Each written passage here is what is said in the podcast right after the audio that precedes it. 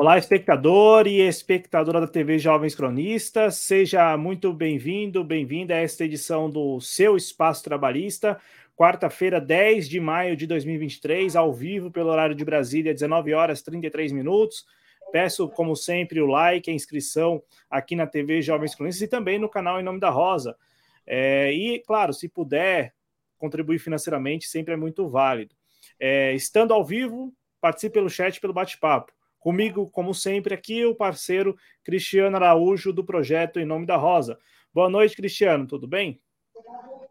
Boa noite, Cláudio. Boa noite aos nossos espectadores que estão chegando e aqueles que vão assistir depois. Ainda bem, né? A gente está tendo uma boa repercussão aqui no programa. Eu estava vendo, Cláudio, que tem lives nossas, estava vendo as lives em alta e pelo menos uma das nossas está entre as 10, né?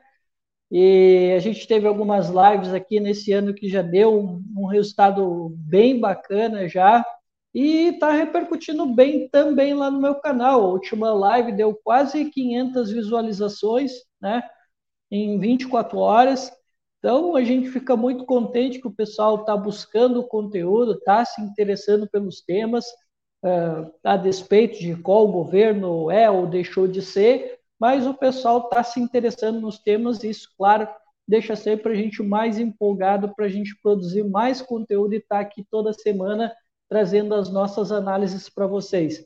E como era de se esperar, hoje vamos novamente né, para temas fundamentais. Hoje a gente vai mudar um pouquinho aqui a dinâmica do programa, porque a gente tem se centrado muito sobre o Brasil. E é verdade que eu venho já pincelando um pouquinho né, sobre alguns temas da América Latina. E essa semana eu confesso para vocês que eu tive um pouco de dificuldade para eu colocar pautas, porque tinha muitos temas bons. Eu disse, não, vamos inovar, eu já estou pincelando um pouquinho sobre a América Latina, estou acompanhando, vamos colocar aqui um tema sobre a América Latina para a gente dar uma inovada, trazer alguma coisa nova para o programa. E hoje a gente vai falar um pouco sobre o fracasso da centro-esquerda uh, no Chile e no Paraguai, que foi dois uh, foi, foi, aí duas situações que eu acompanhei bastante, né? Uma que foi uma eleição e uma uma consulta popular, né? Que vem já há algum tempo se arrastando, já foi pelo menos quase dois anos, e a gente não poderia deixar de falar desse tema, já que ele tem uma repercussão bastante considerável para o nosso campo e, claro, também para os chilenos e para nós que acompanhamos a política também.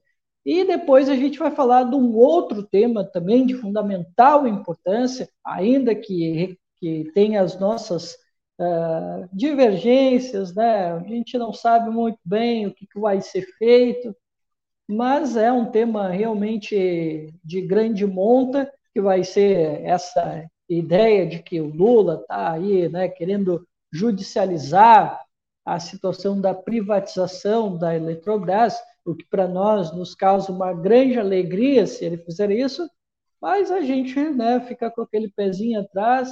Mas para não dar maiores spoilers, eu fico por aqui para a gente começar o programa e desde já agradeço a quem está chegando, já sabe, deixa o like, compartilha, leva esse vídeo para mais pessoas, leva para aquele cara que odeia o Lula, leva para aquele cara que odeia uma perspectiva mais de esquerda, leva também para o cara que gosta, né? vai espalhando aí a mensagem que é importante para a gente, para a gente ganhar relevância né? e para o projeto também crescer e a gente ficar cada vez mais empolgado para trabalhar aqui né, com os conteúdos e as nossas análises aqui nos nossos programas semanais. Certo? Então vamos lá, Cláudio. Bora lá, e eu vou começar com o assunto da Eletrobras, para a gente deixar para falar sobre a esquerda claro. no Chile e no Paraguai depois. Vamos começar então com esse, essa ação, né, esse, essa provocação, né, como, como gostam de falar aí os interlocutores lá de Brasília, essa provocação do governo Lula ao STF para que reverta pelo menos um ponto da privatização da Eletrobras, que é aquele ponto. É, vamos só recordar, né? A Eletrobras, maior empresa geradora de e, e geradora de energia de transmissão de energia, né? então a maior, a maior geradora e também maior é, com, com a maior capacidade de transmissão de energia da América Latina. A Eletrobras foi entregue à iniciativa privada no ano passado. A gente se recorda aqui da MP do apagão, enfim, discutimos isso em vários programas, tanto lá no Nome da Rosa, como aqui na TV Jovens Cronistas. Foi um assunto muito caro, é um assunto muito caro para todos nós, e foi um assunto assim que nós tratamos de colocar na pauta sempre que possível, porque de fato a entrega ela iria comprometer né, e compromete a soberania nacional brasileira. Então, assim, é, a partir dessa perspectiva, nós tratamos esse assunto. E aí agora, é, o governo ele provoca o STF no sentido de rever um ponto da privatização. A privatização ocorreu, foi entregue à iniciativa privada, o governo detém ações na Eletrobras, mas não tem mais o controle acionário da empresa. E um, um dos pontos da privatização diz respeito a, a, a, uma, a um a um teto de 10% das ações em relação aos votos, né? Então, assim, a, a, os acionistas podem ter até mais de 10%, como é o caso do governo. O governo tem 40%, 43%, enfim, quase 45% das ações da Eletrobras.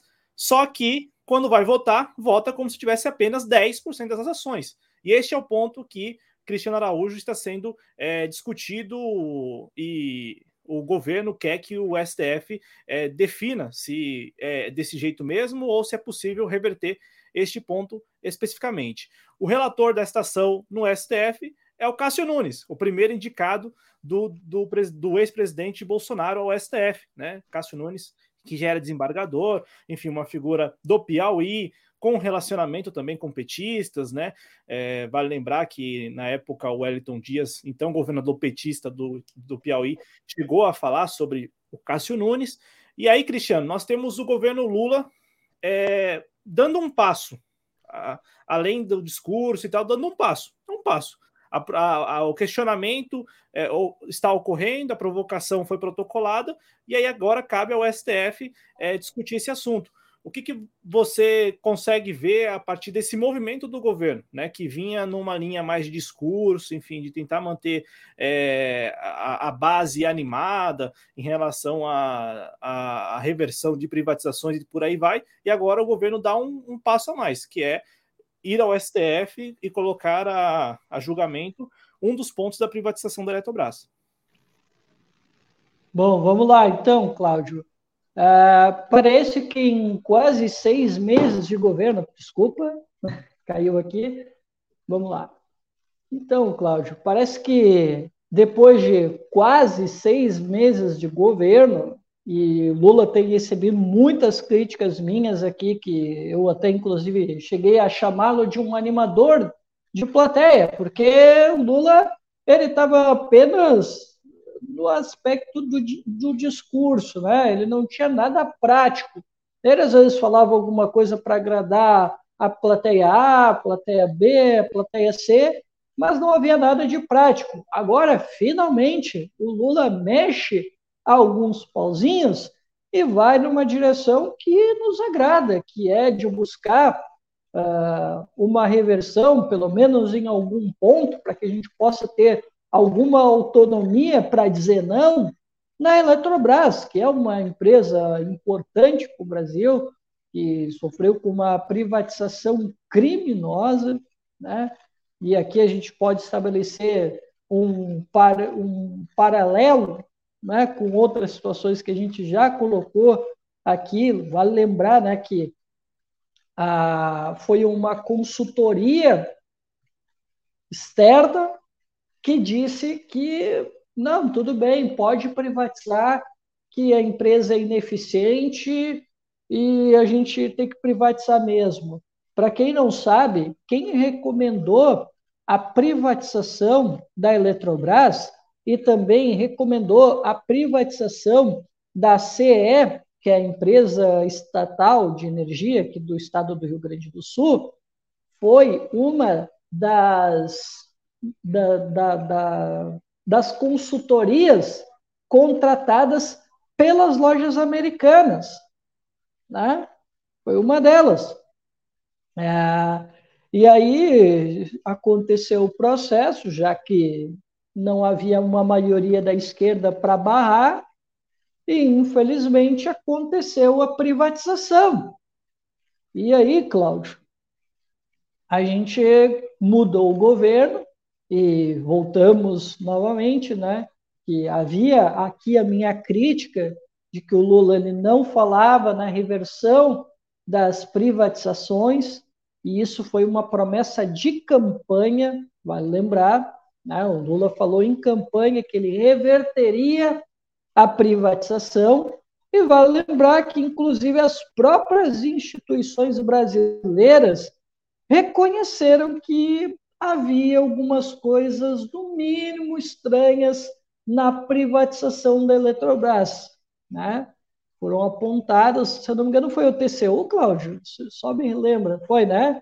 Foi o TCU que, que viu que tinha algumas coisas estranhas e que isso, inclusive, virou um argumento, né, para os petistas, né, para que se pudesse fazer essa luta política.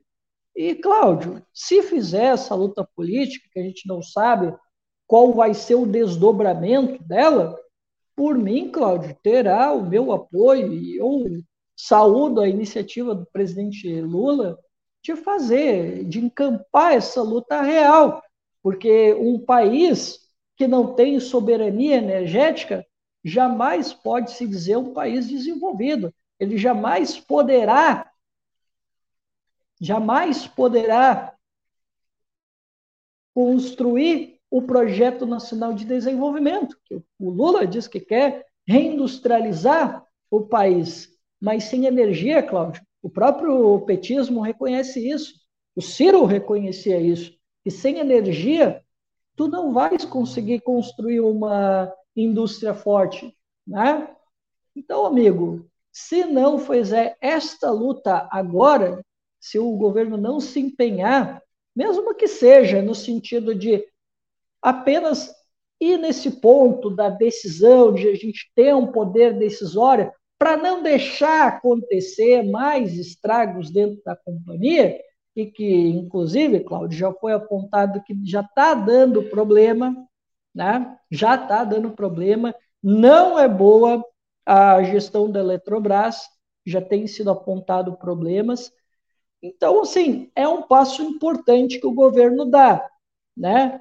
Mas, como eu disse, né, na nossa, na nossa introdução, é um passo que eu guardo com certas reservas, porque a gente sabe o governo que temos e o problema de origem, né?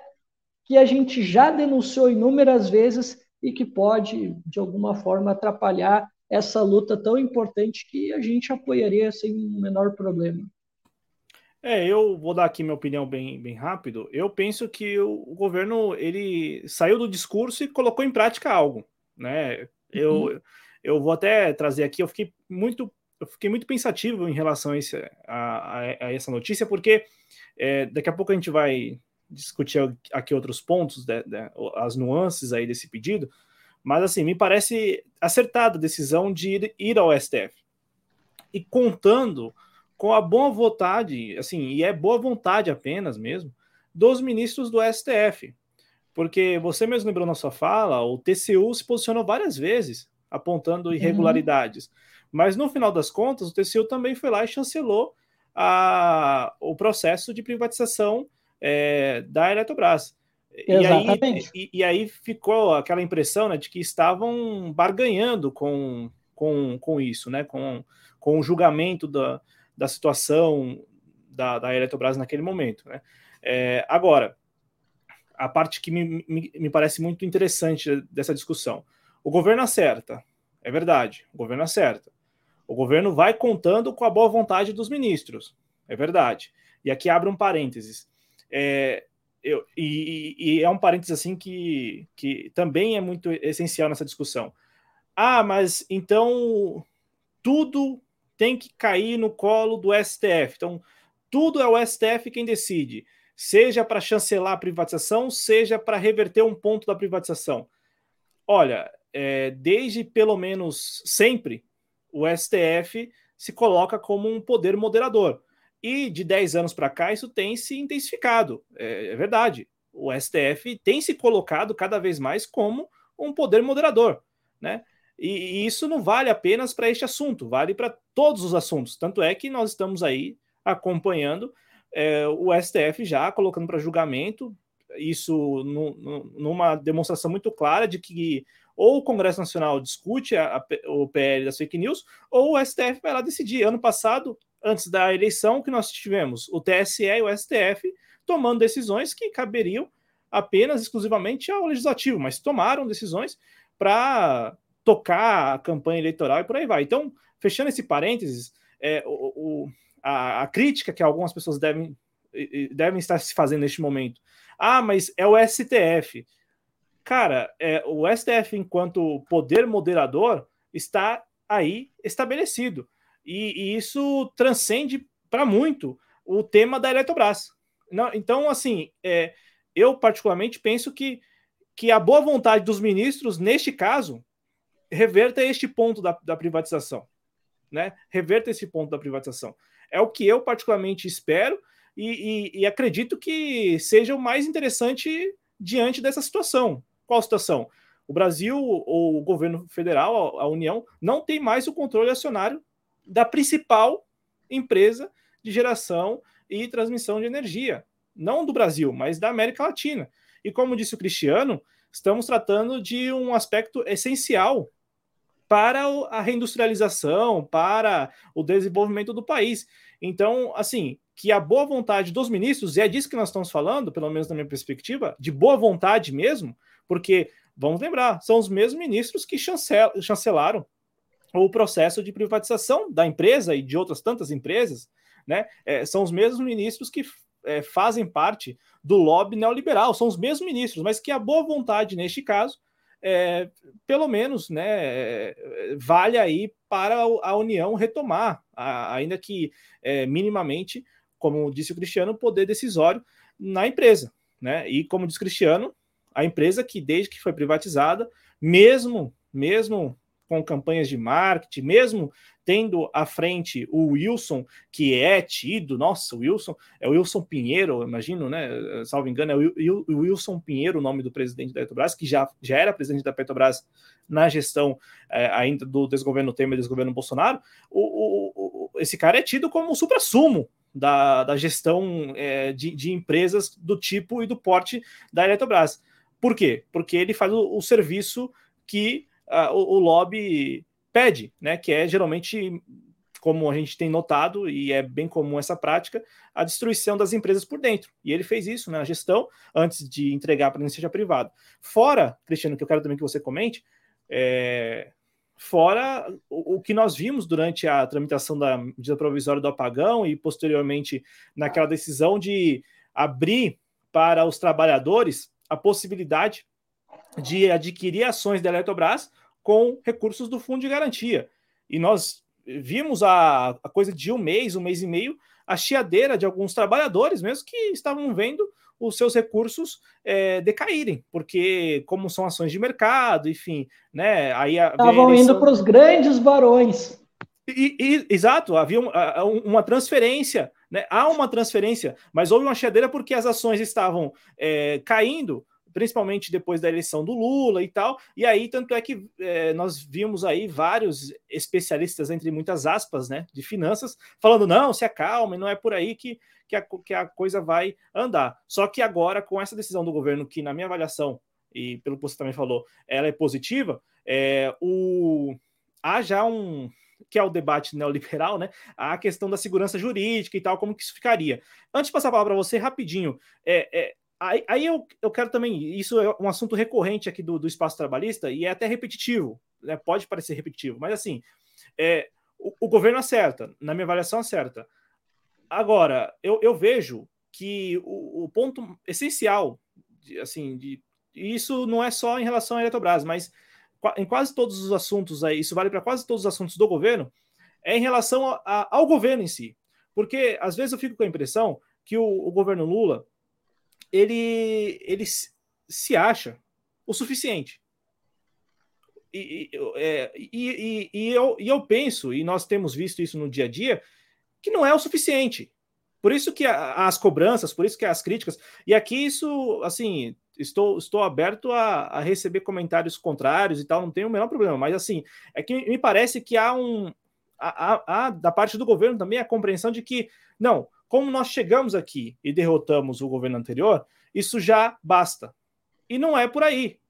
né? E aí tem muita gente que volta ao dia 30 de, de outubro, lá perto das 8 horas. Cara, de fato, eu falo particularmente, foi uma alegria, foi uma alegria. Eu, eu fiquei muito alegre, estava aqui no ar, inclusive, não escondi minha alegria.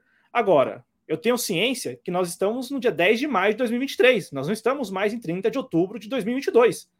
E o tempo tem passado.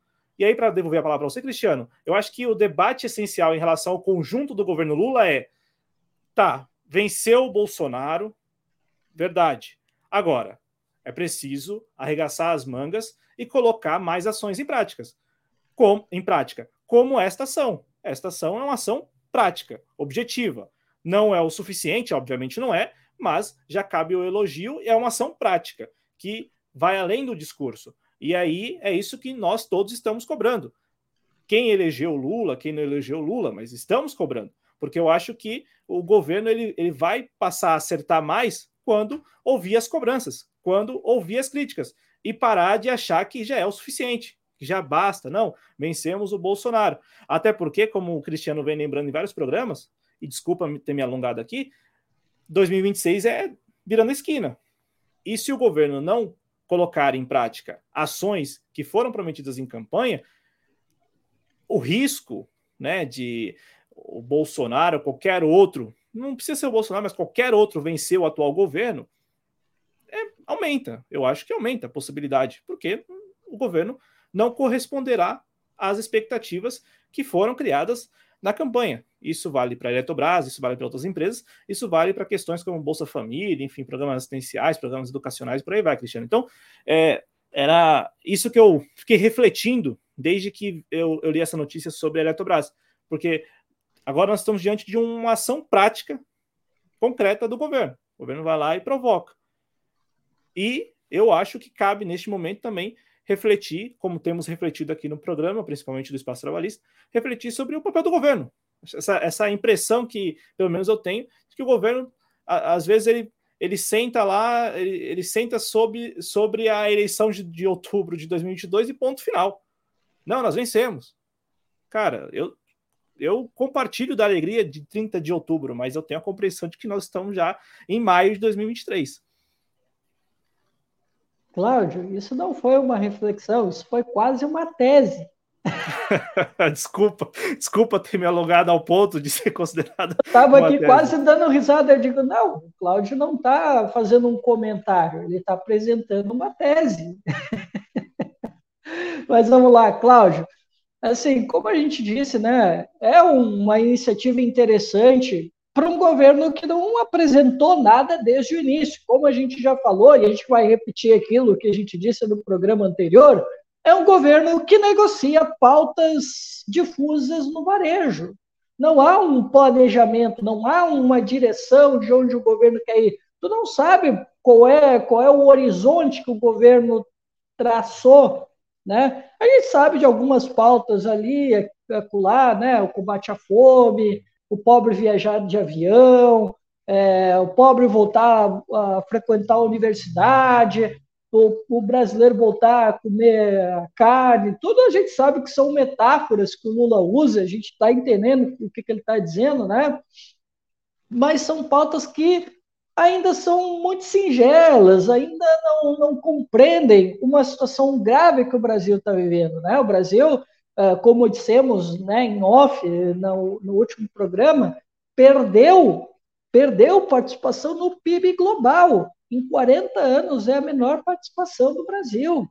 Então, assim, os nossos problemas são gravíssimos e o Lula está achando que a gente está vivendo ainda lá em 2003, né? E aí, Cláudio, a gente tem que saudar essa iniciativa que a gente não sabe aonde vai terminar para um governo que até agora, quase seis meses, nada apresentou, não tem uma base constituída, negocia tudo no varejo e que a gente já tem visto por aí que está começando a liberar uma verbinha aqui, uma verbinha ali, né? Antes, Cláudio, a gente estava falando de emendas parlamentares no programa passado. Hoje, eu já estou vendo que o Lula liberou o 9 bilhões do orçamento secreto, que era tão criticado com o Bolsonaro. Mas agora, o que é isso? Virou orçamento do bem, orçamento do amor? Como é que é o nome agora? Porque sabe que tem aquela questão da conveniência. E eu estou vendo um silêncio danado com relação a isso. E por que, que isso está acontecendo, Cláudio? Justamente porque é um governo que não tem um horizonte aonde ir. E a gente, quero fazer aqui novamente um outro paralelo, né? Para o bem ou para o mal, né? Mas a gente vai falar sobre isso depois. O governo Boric, né? No Chile, que a gente vai falar depois, né? Ele é ele tinha um horizonte. Ele foi lá, ele captou né, a mensagem que as ruas estavam enviando e ele avocou aquilo para ele. Ele disse: Não, ó, eu vou entregar para vocês as demandas sociais e eu vou entregar o principal, que é uma nova constituinte. E ele tem lutado para isso. A gente vai conversar sobre isso, porque vocês já estão vendo, né? Eu não preciso dizer o que está acontecendo, porque vocês se informam e a nossa análise vem depois. Mas, enfim, Cláudio, então, como disse, é uma iniciativa interessante, mas volta aquele ponto. Eu não sei, Cláudio, se a gente vai ter uma boa notícia, porque tu já foi adiantando na tua tese. Porque a gente não pode confiar no STF.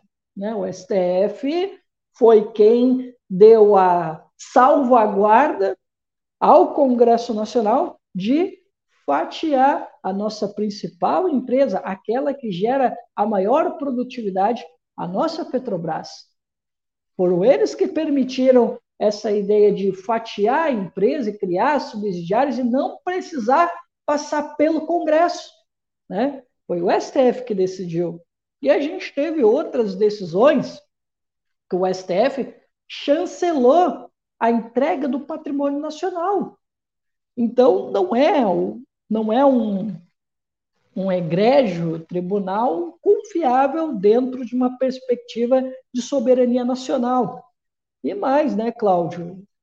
Sendo o relator o Cássio Nunes, que tudo bem, tu até lembrou aí né, do passado, que ele tem as ligações com o petismo, mas a gente tem visto como é que ele tem atuado. Inclusive, ele nos trollou aqui, né, numa, numa perspectiva, aqui numa das nossas, das nossas análises, que a gente pensou que ninguém ia ir contra o trabalhador com relação ao, a, a, novo, um novo entendimento, com relação à taxa referencial no, F, no FGTS, e, no entanto, ele foi lá e pediu vista, né, contra tudo aquilo que a gente imaginou. Né? Não pensava, tudo bem que a gente poderia até pensar, olha, eu acho que o Cássio Nunes poderia ser esse cara, mas assim, é uma pauta muito popular e o STF vai ficar com um filme, no mínimo, complicado se votar contra, ou, sei lá, alguém pedir vista com relação a essa demanda mas é um fato que ele foi lá e pediu vista e aí não sabemos quando que vai rolar esse julgamento. Né? Então a gente tem um STF, que é uma instituição que não é confiável, e novamente a gente está falando já há algum tempo, desde as edições passadas, que a gente, infelizmente, Cláudio, a gente tem no vácuo de poder que se tornou o Brasil, das da, da nossas instituições que não se entendem, o STF tem avocado decisões que não são para ele. E aí cria novamente aquela discussão sobre é, a harmonia entre os poderes, porque o STF começa a decidir coisas que não deveriam ser da alçada dele, que às vezes são matérias que devem ser decididas lá no Congresso Nacional. Então a gente cria um impasse e, e com né, a participação de deputados e senadores progressistas. Esse é o grande problema. Mas nesse ponto aí, Cláudio, olha como a situação é delicada. A gente não pode confiar no STF e a gente é contra essa questão da judicialização. Né? Nós já nos posicionamos inúmeras vezes que somos contrários essa ideia de ficar transferindo tudo para o STF. Só que nós temos um problema. Que o Congresso é totalmente antinacional. Eu diria, sem o menor problema, que esse é o Congresso mais antinacional da história do Brasil.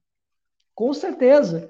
E digo isso não só pelo seu passado, né, pregresso que a gente já viu, mas o Arthur Lira se manifestou agora recentemente, dizendo que é um temor o que o Lula está fazendo, que os mercados vão ficar preocupados, que pessoas e países que investem na Eletrobras vão ficar assustados.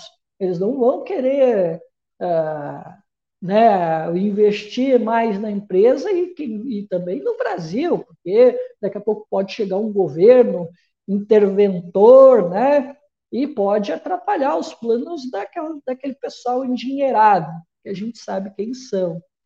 E aí, Cláudio, a gente chega numa situação em que o Lira ele disse não, olha, se ele quiser dizer que não, ó, a partir de agora não vai ter mais privatização, tudo bem, ele pode até dizer isso, não tem problema, mas ele não pode mexer no jogo que está jogado.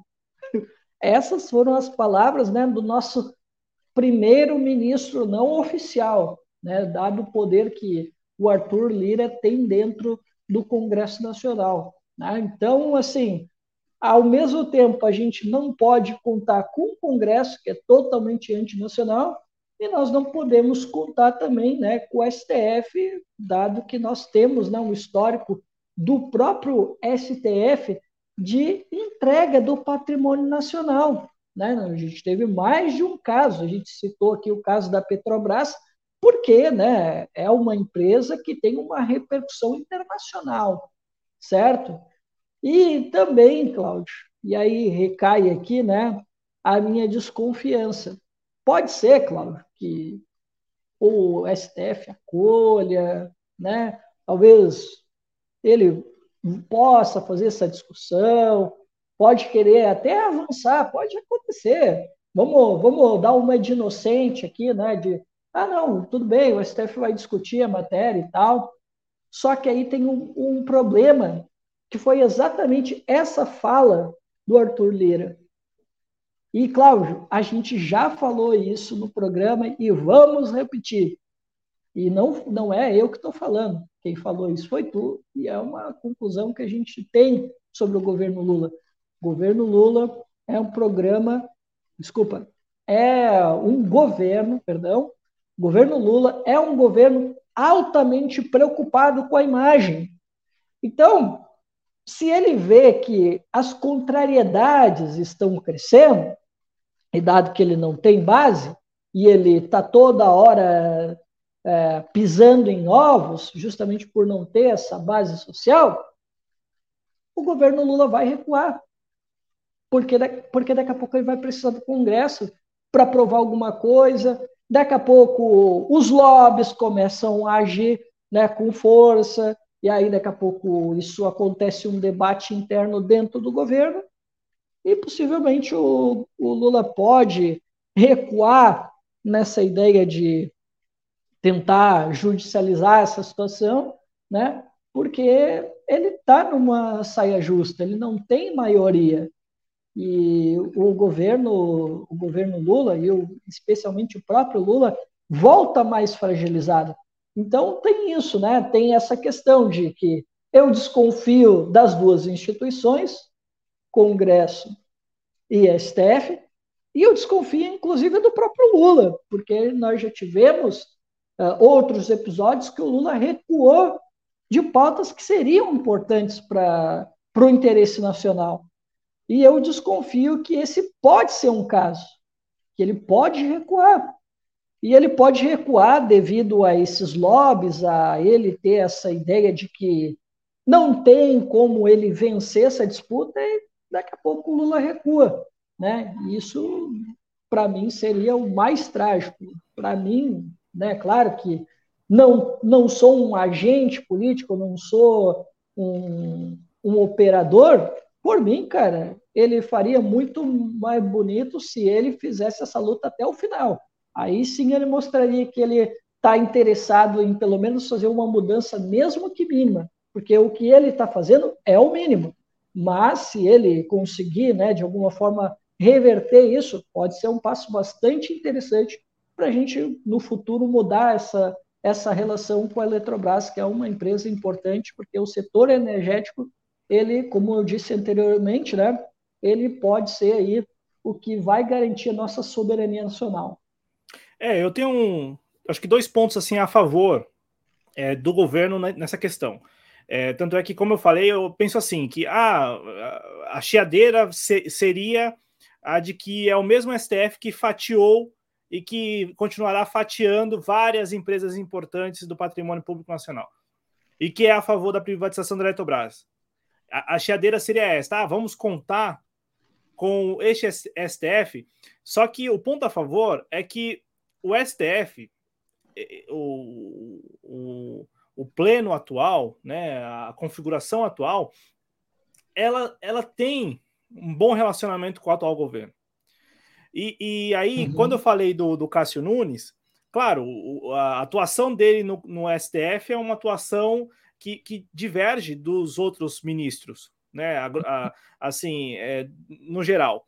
Só que, por exemplo, a decisão dele de pedir vista no, na ação que discutir, que discute, né, que é, discute a correção do fundo de garantia, ele tomou aquela decisão e prontamente, olha só, né, prontamente o ministro da Fazenda telefonou para ele agradecendo a decisão.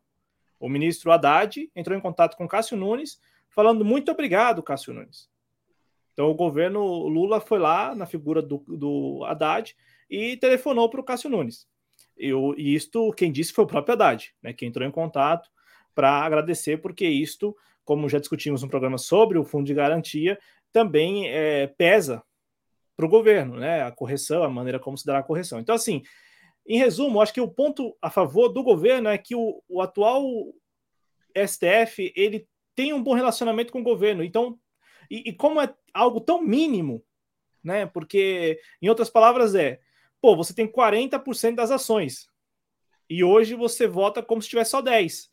Pô, uhum. que você volte a votar com, com os 40, mas não com 51 como você tinha antes, ou 60 como você tinha antes, porque antes a, a União, junto com o BNDES, tinham aí mais de 60% das ações da Eletrobras. Hoje tem menos de, de 50%. Então, assim, o pedido também é muito mínimo.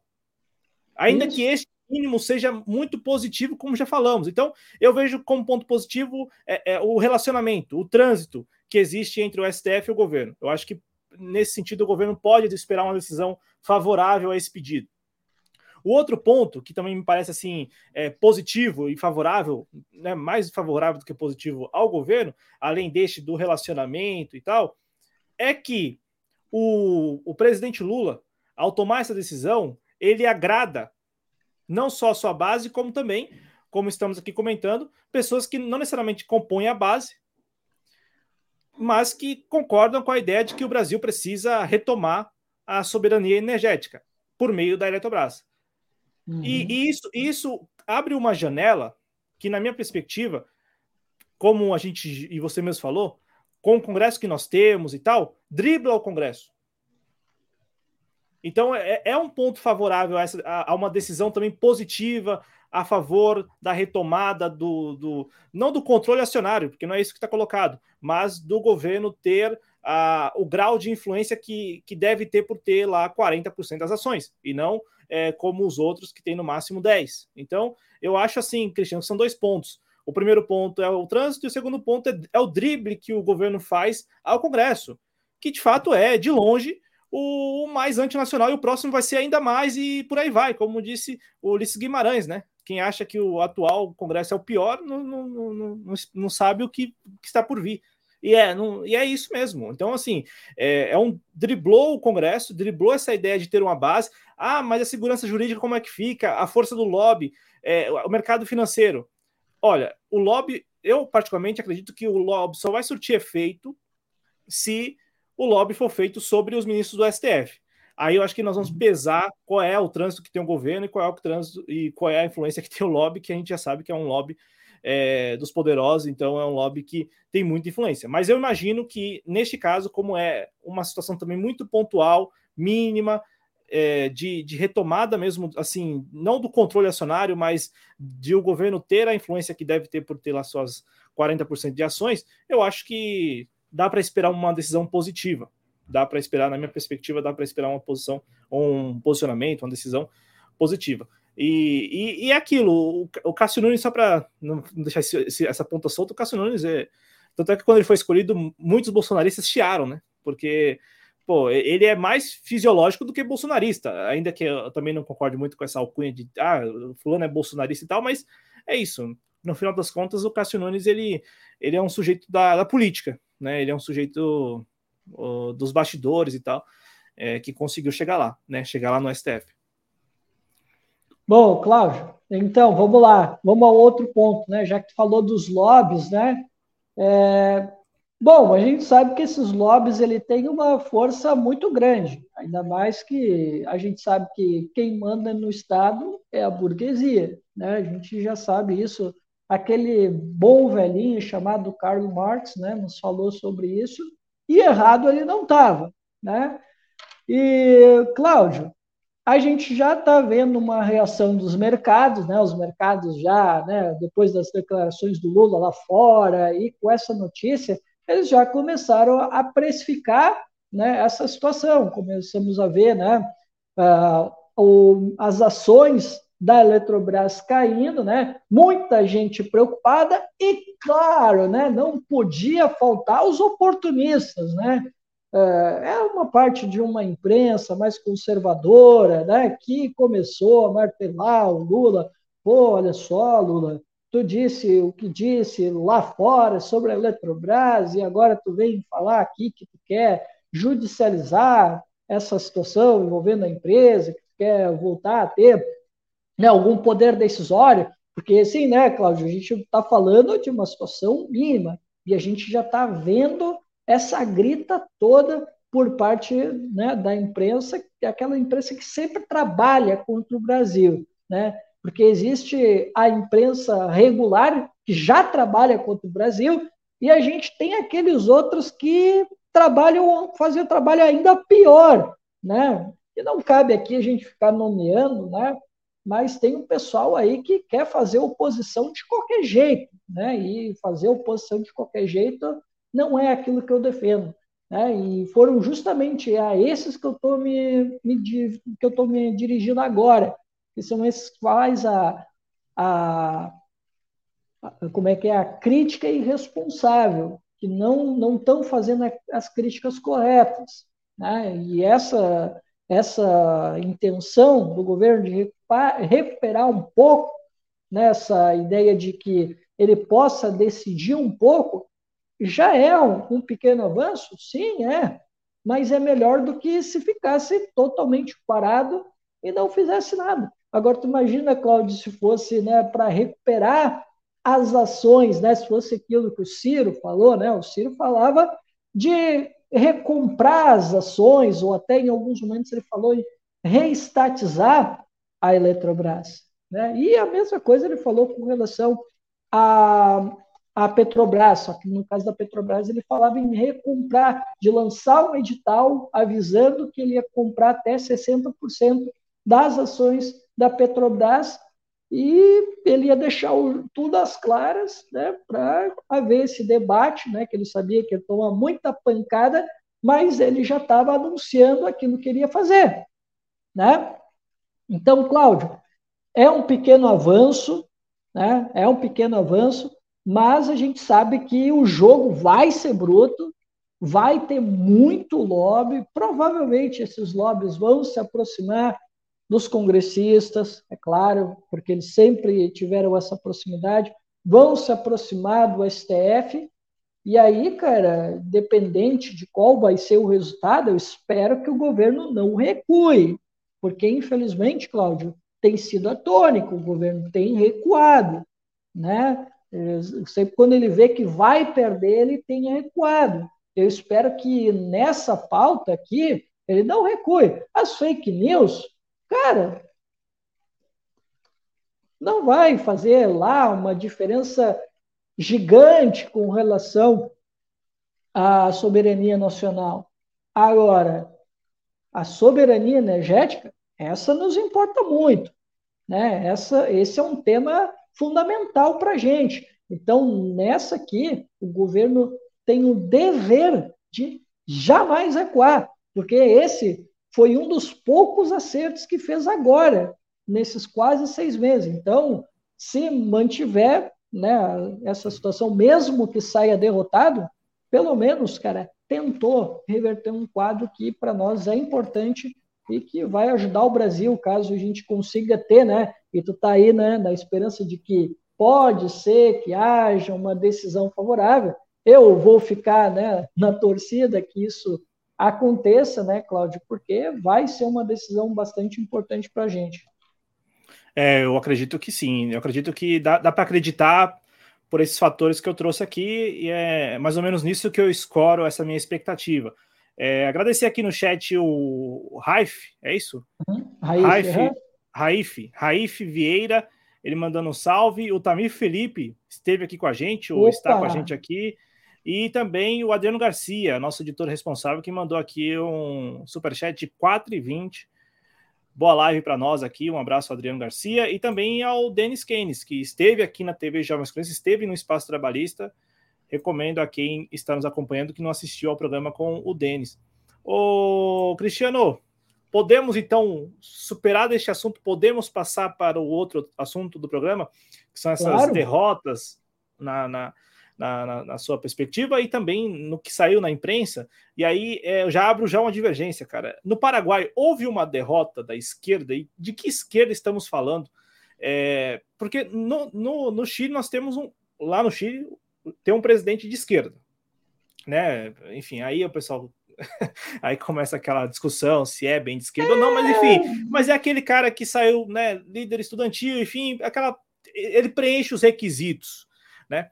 É, ainda que não esteja fazendo governo, e você vai comentar. Mas assim, é, preenche os requisitos. Agora, no Paraguai, isso me deixou muito intrigado, cara, porque é, é, é aquela vitória que todo mundo esperava. Eu acho que o, o ponto assim que vale muito a pena discutir e debater é como no Paraguai a terceira força também é, é a extrema-direita, né? Ou a chamada extrema-direita. E como, e aí não está nem aqui no, na pauta, mas acho que já vale também um bônus aí, é a situação semelhante da Argentina, que caminha para eleições presidenciais, também tendo como terceira força, pelo menos nas pesquisas, a, a chamada extrema-direita. E no Paraguai eu fiquei intrigado porque, assim, ah, a esquerda perdeu e tal. Mas de que esquerda estamos falando no Paraguai, que é governado pelo Partido Colorado há décadas? Né? Só teve um intervalo ali de 10 anos apenas, né? uma janela de 10 anos em que o Partido Colorado não governou o Paraguai. Do contrário, desde 54, desde a década de 50 até. Que período foi esse, Cláudio? Perdão. O, o período de 10 anos, em que a, o, nós tivemos 2008 e 2012 com o Lugo, e depois uhum. o Partido Liberal que ganhou. Não foi o Partido Liberal que ganhou? Quando? Depois. Não, nós tivemos 2012 a, a deposição do Lugo, aí o, uhum. liber, aí o vice assume, Uhum. Ah, ah, o vice assume, ah, ele fica uma janela. Ah, perdão, perdão, não foi 10 anos, foram 5 é anos. O Cartes. É o não, é, o Cartes volta. É, é, não, volta, exatamente, particular. Então não foram nem 10 anos, foram, é, foram 5 anos. É que houve cinco a, anos, perdão, exatamente. É Por isso que eu te perguntei. É, não, porque houve um impeachment, e aí, depois, aí tem aquela janela do presidente liberal, né, que era o vice do Lugo, uhum. que assume. Exatamente, perdão, perdão. Então não foi uma janela de 10 anos, foi uma janela de 5 anos, apenas um mandato. E, e não necessariamente foi a esquerda quem, quem governou nem mesmo os quatro anos do Lugo, porque tem, a, tem aquele aspecto de ter sido eleito numa frente ampla e tal, inclusive tendo um vice do Partido Liberal, que é quem assume depois. Então, assim, Cristiano, é, é, eu fiquei intrigado de que esquerda estamos tratando, no caso do Paraguai especificamente, que, que teria perdido essa eleição presidencial para o Santiago Penha, que é o, o vencedor e que vai governar o Paraguai a partir de agosto, também pelo Partido Colorado.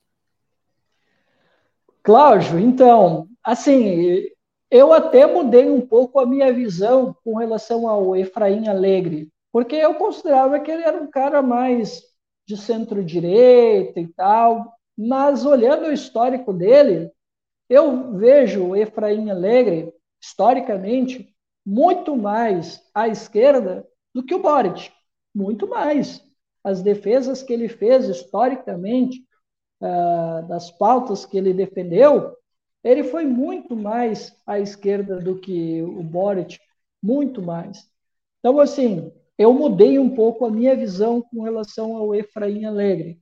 Apesar de que na última eleição eles apresentaram um projeto bastante genérico, né, porque é, foi uma frente ampla, não muito diferente daquilo que foi com o Lugo, porque, assim, Cláudio, é muito difícil de fazer política no Paraguai. Muito difícil. Ainda mais sendo de esquerda. Né? Porque tu tem que formar uma verdadeira frente heterogênea. Né? E foi o que aconteceu. Né?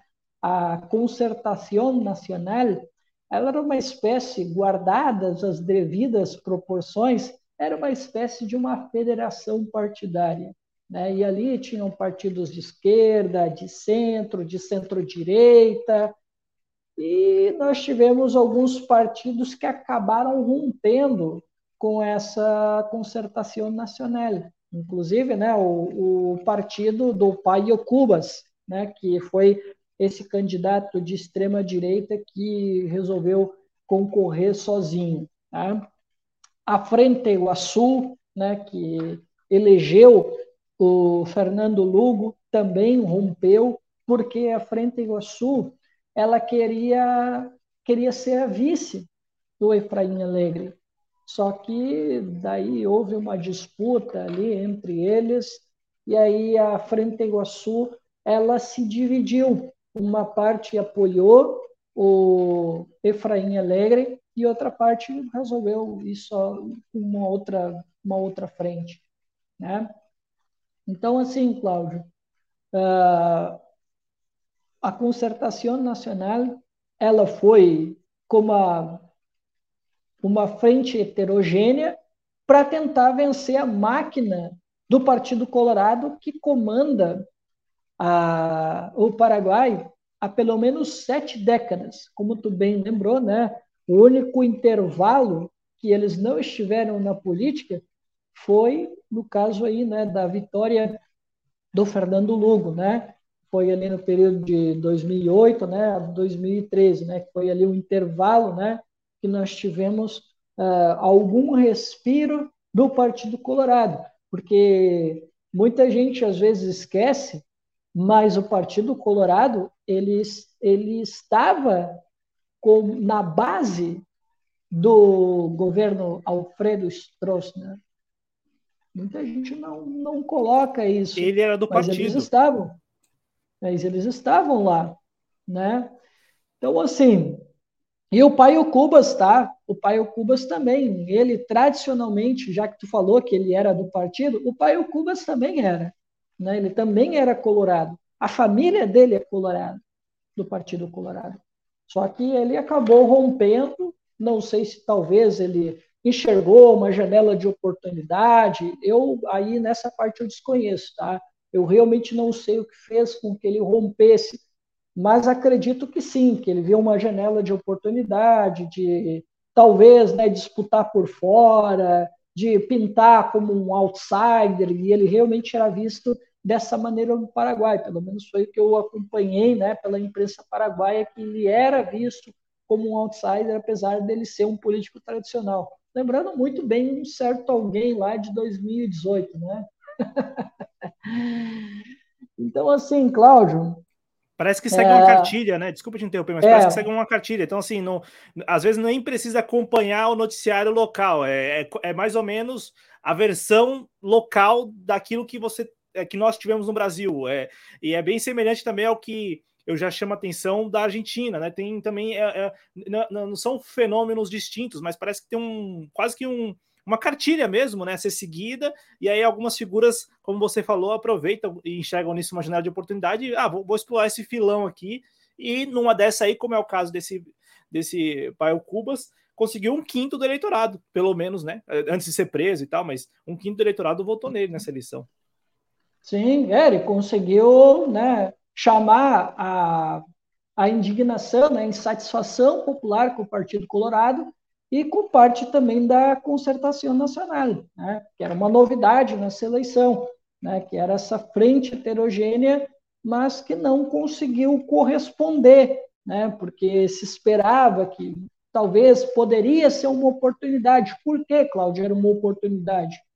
Porque o Partido Colorado sofreu um racha.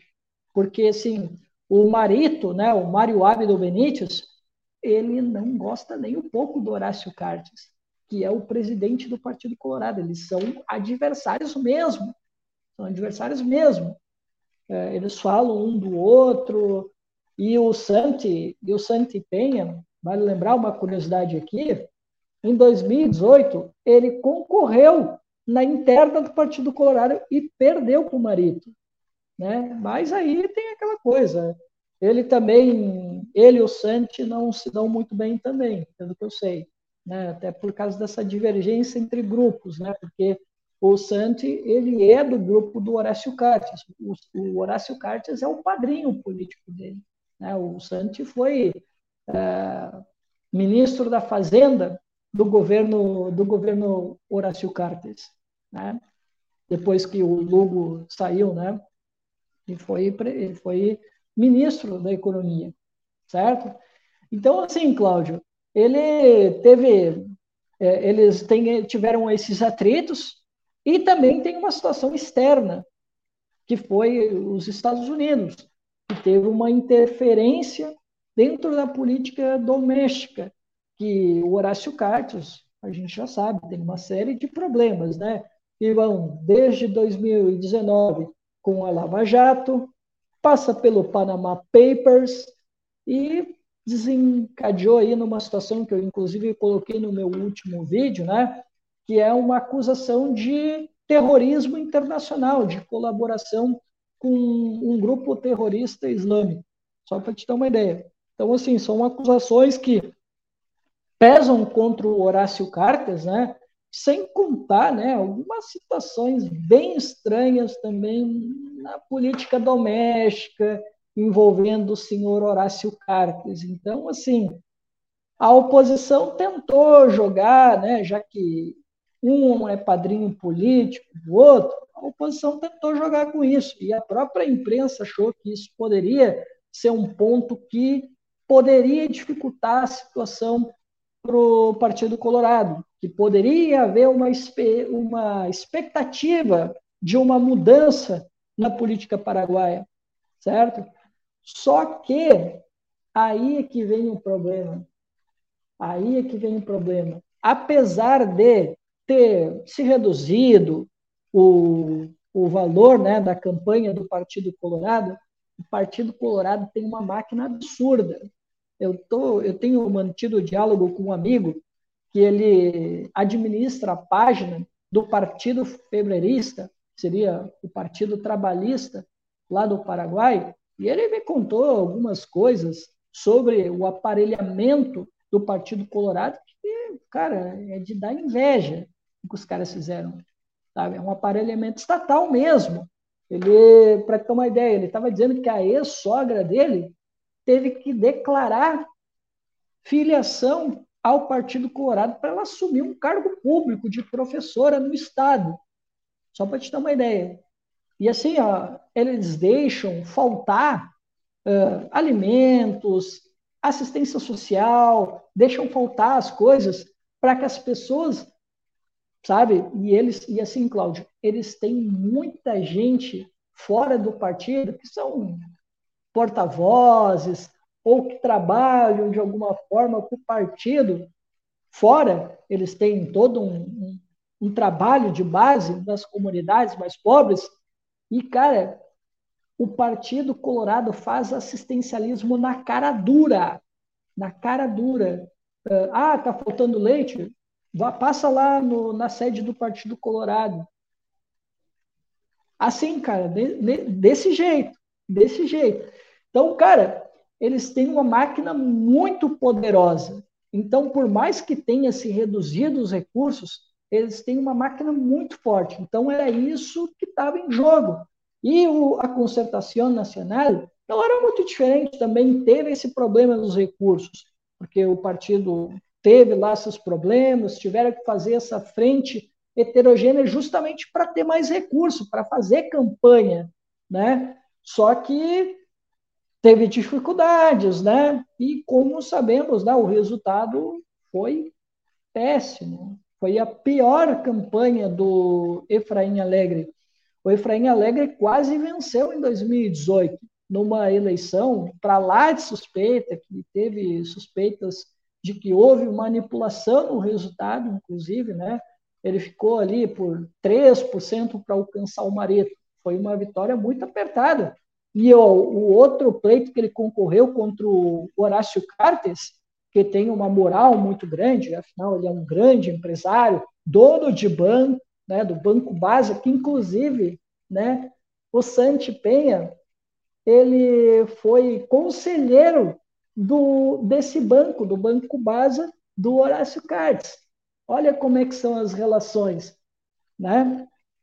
E aí, Cláudio, é, ele, o, o partido, a Concertação Nacional, essa coalizão política, ela tinha todo esse desafio, tinha toda essa máquina contra ele, mas ela, a mídia achava que, devido aos escândalos envolvendo o Horácio Cartes, e não só ele, mas outras figuras do partido, né, e o partido estava sofrendo um certo racha ali, né, poderia ser uma janela de oportunidade para a oposição. Ainda mais que as pesquisas, porque os institutos, novamente, né, uh, os institutos de pesquisas internacionais, inclusive do Brasil, o Atlas, né, apontou que poderia haver a possibilidade de uma vitória apertada do Partido Colorado.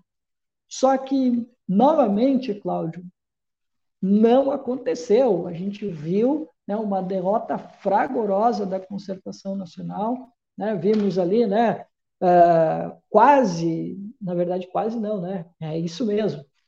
15 pontos percentuais de diferença entre o Santi Penha e o Efraim Alegre, né?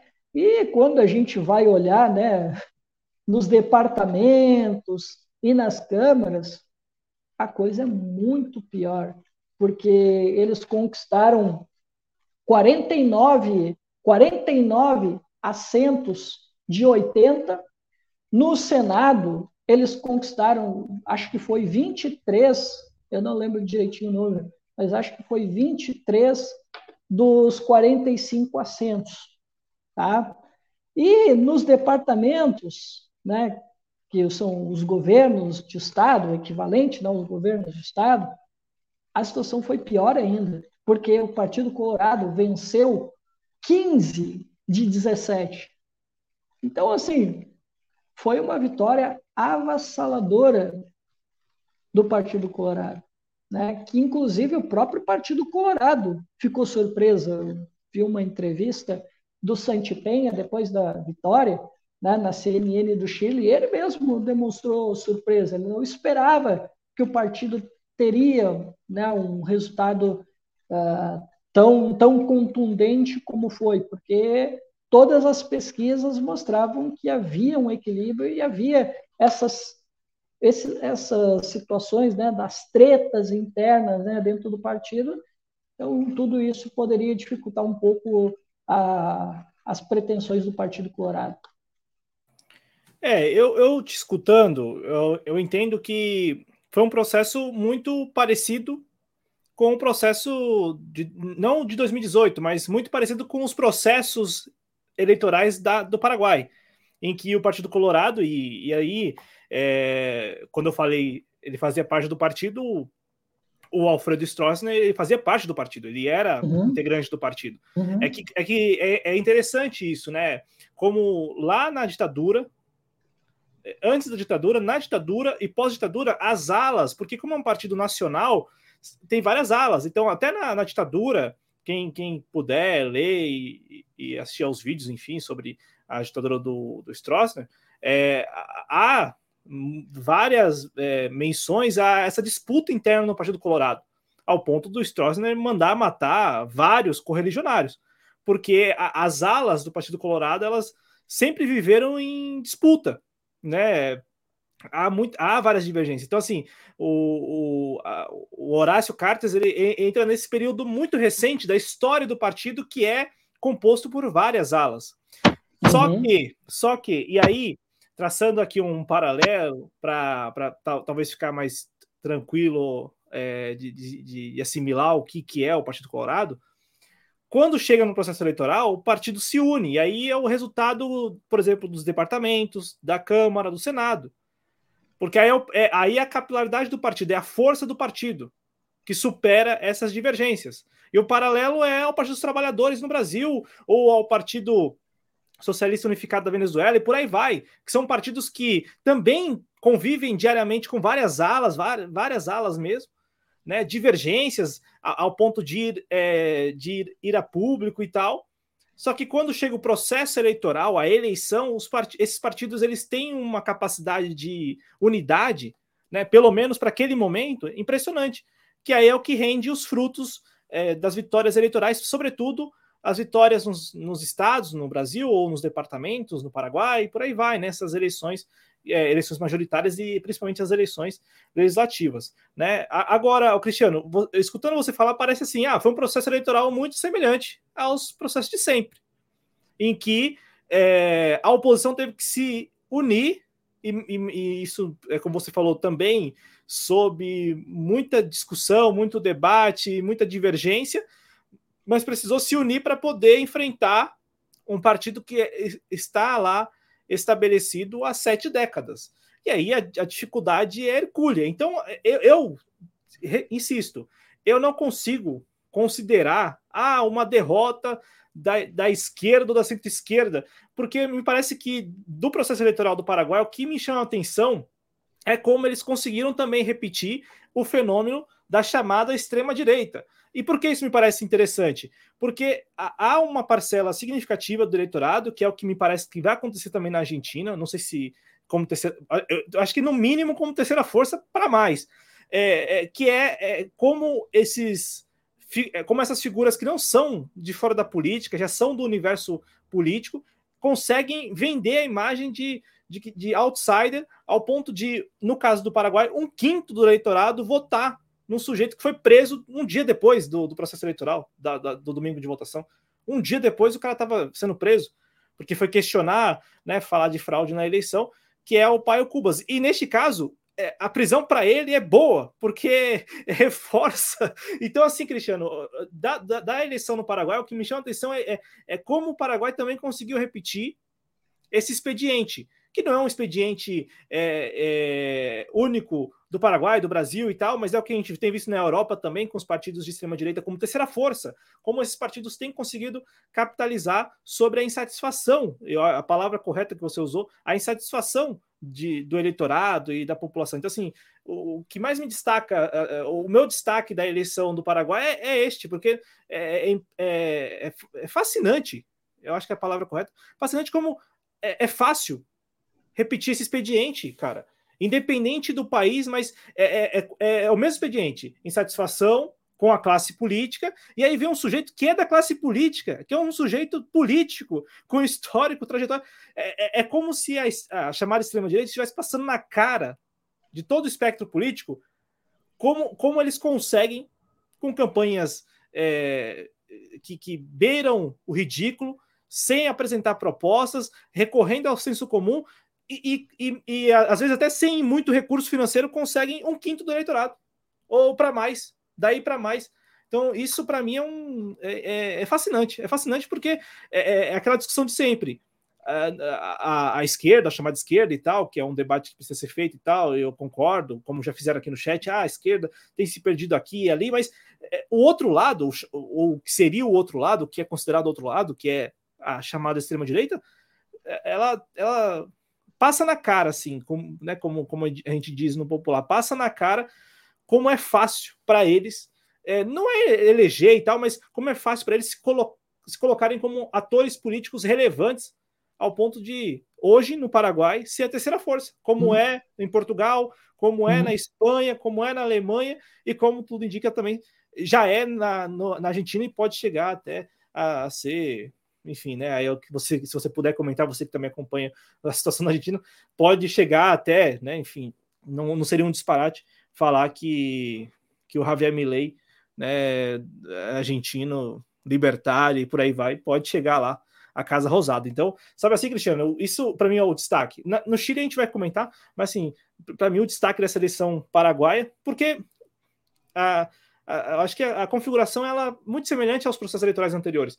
E, e, assim, em 2018, sim, como você falou, a disputa estava acirrada. Agora, em 2023, a, até o que parecia que iria acirrar a eleição era tudo muito abstrato. Ah, uma, né, o partido rachado, mas esses partidos que são nacionais e que têm infraestrutura e que conseguem se estabelecer no poder por, por algum tempo, já conseguem também ao mesmo tempo, né? Ao mesmo tempo que estão no poder, eles conseguem dar atenção ao partido ao ponto de, como você falou, é, ter a capilaridade de dar uma cesta básica, de dar, de, de, dar um litro de leite em troca do voto mesmo. Então, é quase que a compra do voto, e, e é hum. por aí que a coisa vai, né? Então, é, é mais ou menos por aí que eu, eu analisaria a questão do Paraguai, que é algo que me parece que vai acontecer. E aí não é né, vendo o futuro e tal, mas é que é o mesmo expediente. E, e, e, e aí ninguém consegue combater, ninguém consegue é, é, evitar que esse expediente ele se repita e, e alcance mais pessoas né? E é o que a gente não, não, é vendo o futuro, né? Mas você, você também não concorda? Tipo assim, você olhando para a eleição que vai acontecer em outubro na Argentina e vendo o Javier do jeito que tá, e agora o pai o Cubas no Paraguai, você não acha que tipo, é, é quase a mesma coisa que vai acontecer por lá? Tá, vamos lá, peraí. Cláudio, antes de mais nada, eu preciso dizer uma coisa. Por que, que eu acho que foi sim uma derrota da esquerda? Por quê? Eu considero o Efraim Alegre um, um homem de esquerda, tá? E assim, a gente não pode se deixar levar pelas nomenclaturas. Por mais que o partido dele se chame Partido Liberal Radical, o Partido Liberal Radical hoje, é, hoje, né, mais contemporaneamente, ele está um partido mais com uma visão um pouco mais nacional. Ele está mais à esquerda que o Partido Colorado. Eu peguei essa informação com o Daniel, que é um amigo que informa muito sobre a política do Paraguai, e nem sempre foi assim. Antes era o contrário. Era o Partido Liberal Radical Autônomo, que era o partido que era mais com uma visão mais internacional, né, de olhar para fora, e o Partido Colorado era quem encarnava o nacionalismo. E depois essa situação se inverteu, essa situação mudou. Né, ali mais ou menos na década de 70, essa situação mudou. O Partido Colorado começou a ter essa visão mais cosmopolita, enquanto que o Partido Liberal Radical começou a assumir uma postura mais nacionalista. Né? Claro que existem, sim, quadros de centro dentro do Partido Liberal Radical. Sim, é verdade, claro que sim. Mas, assim, o Efraim Alegre, pela história, pela trajetória, ele é um cara visto como mais de esquerda dentro do, do Partido Liberal Radical, tá? E assim, cara, Frente Iguaçu estava ali dentro. E tinha outros partidos de esquerda que estavam ali dentro. E, e a Frente Iguaçu, por mais que tenha se dividido, ela, a gente não tem dúvida que é um partido de esquerda. Com seus problemas, sim, com seus problemas, mas é um partido que a gente pode sim enxergar dentro da realidade paraguaia, que é uma realidade muito dura de se fazer política, é um partido de esquerda. Né? E existia mais outras frentes ali também, mais outros partidos de esquerda, mas é verdade que tinha muito partido de centro dentro e tinha os partidos de direita ali. Mas quem tem a legitimidade, quem realmente tem força ali dentro, é a Frente Iguaçu, porque foi quem conseguiu romper com a hegemonia colorada, e o Efraim Alegre, que por duas vezes né, quase chegou ali. Né? Então, assim, são duas forças consideráveis, são as maiores forças, os maiores expoentes dessa frente. Por isso eu considero sim que podemos considerar sim uma derrota da esquerda, porque eles eram as grandes uh, potências, os grandes expoentes dessa concertação. Né? E, Cláudio, e aí eu quero falar uma coisa aqui, né, que é uma lição para a esquerda brasileira. Pode até tirar um corte isso de repente. Olha só, o que, que o Brasil pode aprender com o caso paraguaio? A esquerda brasileira precisa aprender que não é, muitas vezes, da crise que vai se emergir a nossa redenção. Eu disse isso, inclusive, no vídeo.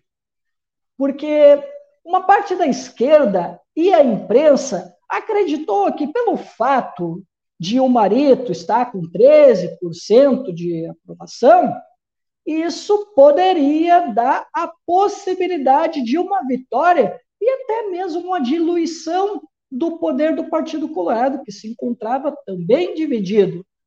Mas nada disso aconteceu. Tentaram ligar ele a Horácio Cartes, Santipenha, não funcionou. A vitória foi avassaladora do Partido Colorado. Então, esquerda brasileira, não contem com a crise porque nem sempre ela traz a redenção. Essa é uma grande lição que a esquerda brasileira precisa aprender. É, é uma lição e, como disse o Cristiano, pode vir até um corte. Tem vídeo lá no canal Em Nome da Rosa sobre. sobre eu é, falo exatamente isso. Sobre isso. É, é, é, que eu tenho alguma dificuldade e assumo isso, né? É, enfim, em, em, em, comprar né, essas ideias que. Vamos lá, se você, você que é um cara que está acompanhando, é, vem com essa notícia de que, ah, olha, a, a, disputa pode ser acirrada porque o Partido Colorado estaria rachado. Só que aí você considera sete décadas de, de um partido no poder, é, capilaridade. Então, assim, não, não são é, pontos que pesam mais a favor do partido, da, da coesão, da unidade, do que da manchete que diz que o partido está rachado e que por isso os adversários podem acreditar numa vitória? É, sabe, claro, são, são, são, mas são... aí é que tá. Mas aí é que tá. É que assim, ó, eu e tu, a gente está acompanhando, a gente sabe, a gente sabe que uh, não é fácil. Até o próprio partido, até a própria concertação nacional sabia que não era fácil essa vitória. Né? A concertação nacional tinha plena que a plena consciência de que não seria uma vitória fácil se acontecesse, dado essa capilaridade que o Partido Colorado tem, e com sete décadas, Cláudio, tu não muda o pensamento do eleitor paraguaio assim, né? Tanto é que o debate, Cláudio, eu ouvi um pouco os debates, os debates foram bastante mornos, uh, a gente não via tanta diferença dos candidatos, a gente viu muito centrado o debate na questão da corrupção, segurança. Na, na, na segurança, uh, na questão das drogas, e também uma dúvida de se negocia com Taiwan, né, caso do Santipenha, ou se faz os negócios com a China, caso do Efraim Alegre, né? Então, assim, foi uma campanha fraca, tá? E mais aquilo, os monopólios de mídia e os próprios institutos de pesquisa, eles moldam Sim. a realidade, a forma como as pessoas interpretam é uma disputa. E aí, como eu te disse, volta aquilo. As pessoas acreditavam que o fato de o Santipenha, desculpa, o Santipenha não, o Marito está fazendo uma gestão desastrosa, colocando ele com apenas 13%, isso iria respingar no Santipenha. E por que, que acreditaram nisso? Porque nas pesquisas começou a se diminuir a distância entre o Santipenha e o Efraim Alegre. A gente começou a ver isso. E aí muitas pessoas começaram a ligar por causa dos escândalos do Horácio Cartes, e aí, Cláudio, tem uma situação meio engraçada. Olha só, eu estava vendo a entrevista, vou fazer aqui não, parênteses, estava vendo a entrevista do Santi Penha, tá? depois da vitória, e aí eu achei uma coisa inacreditável. Um jornalista, que provavelmente tem uma baita trajetória, eu não acompanho a CNN do Chile, tá? E nem do Paraguai, nem de outro qualquer lugar, tá? Não acompanho, certo? E aí eu achei estranho um jornalista de um grande veículo de mídia perguntar para o Santipenha se ele conversou com Horácio Cartes, se ele parabenizou, se o Horácio Cartes parabenizou o Santi Penha pela vitória. Eu digo, não, esse cara só pode estar de brincadeira, né? O Horácio Cartes esteve, esteve lá no dia que ele venceu, foi lá, cumprimentou, disse que uh, o, o Horácio Cartes seria um, um, soldado para ele, que ele seria uma grande ferramenta para o Partido Colorado. Cara, como assim, cara? O jornalista me faz uma pergunta dessa, cara. Pô, várias vezes eles trocaram tweets. O Horácio Cartes é presidente nacional do Partido Colorado. Todo mundo sabe as relações que o Santi Penha e o Horácio Cartes têm. Então, que raio de pergunta é essa que o jornalista me briefing. faz, cara? Faltou o briefing. É, faltou o briefing, né? Eu disse, poxa vida, cara, não é possível que o cara fez uma pergunta dessa, né, cara? Mas é. então, Cláudio, então, assim, existe uma opinião que ela é moldada e os jornalistas também trabalham nisso, trabalham muito com esses institutos de pesquisa e causa essa sensação de que, opa, peraí, pode ser que a gente tenha aqui uma mudança, porque nós temos aqui uma disputa entre a mudança e o continuismo. Será que a gente vai romper? Ah, e aí as pesquisas vão moldando ali a cabeça das pessoas.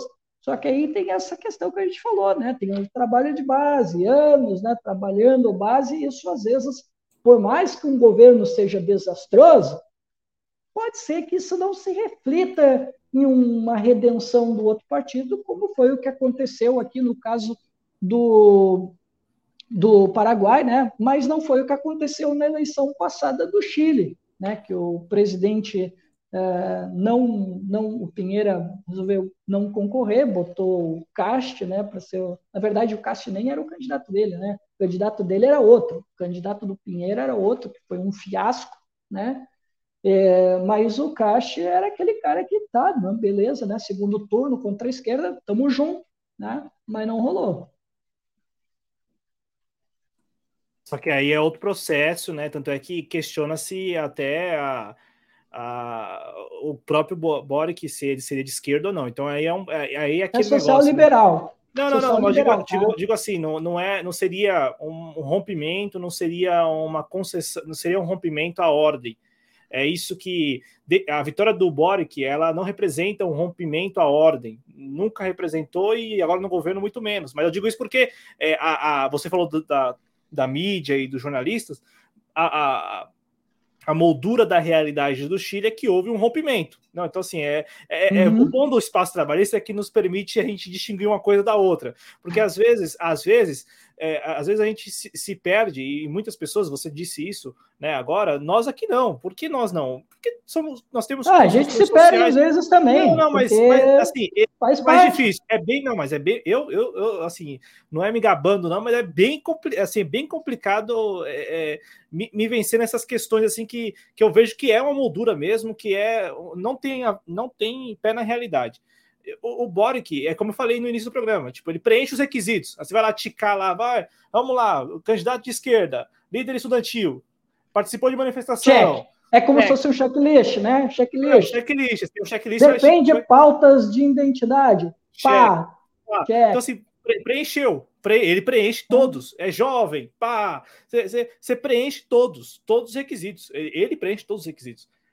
Agora, é, a construção política dele, com quem ele se relaciona.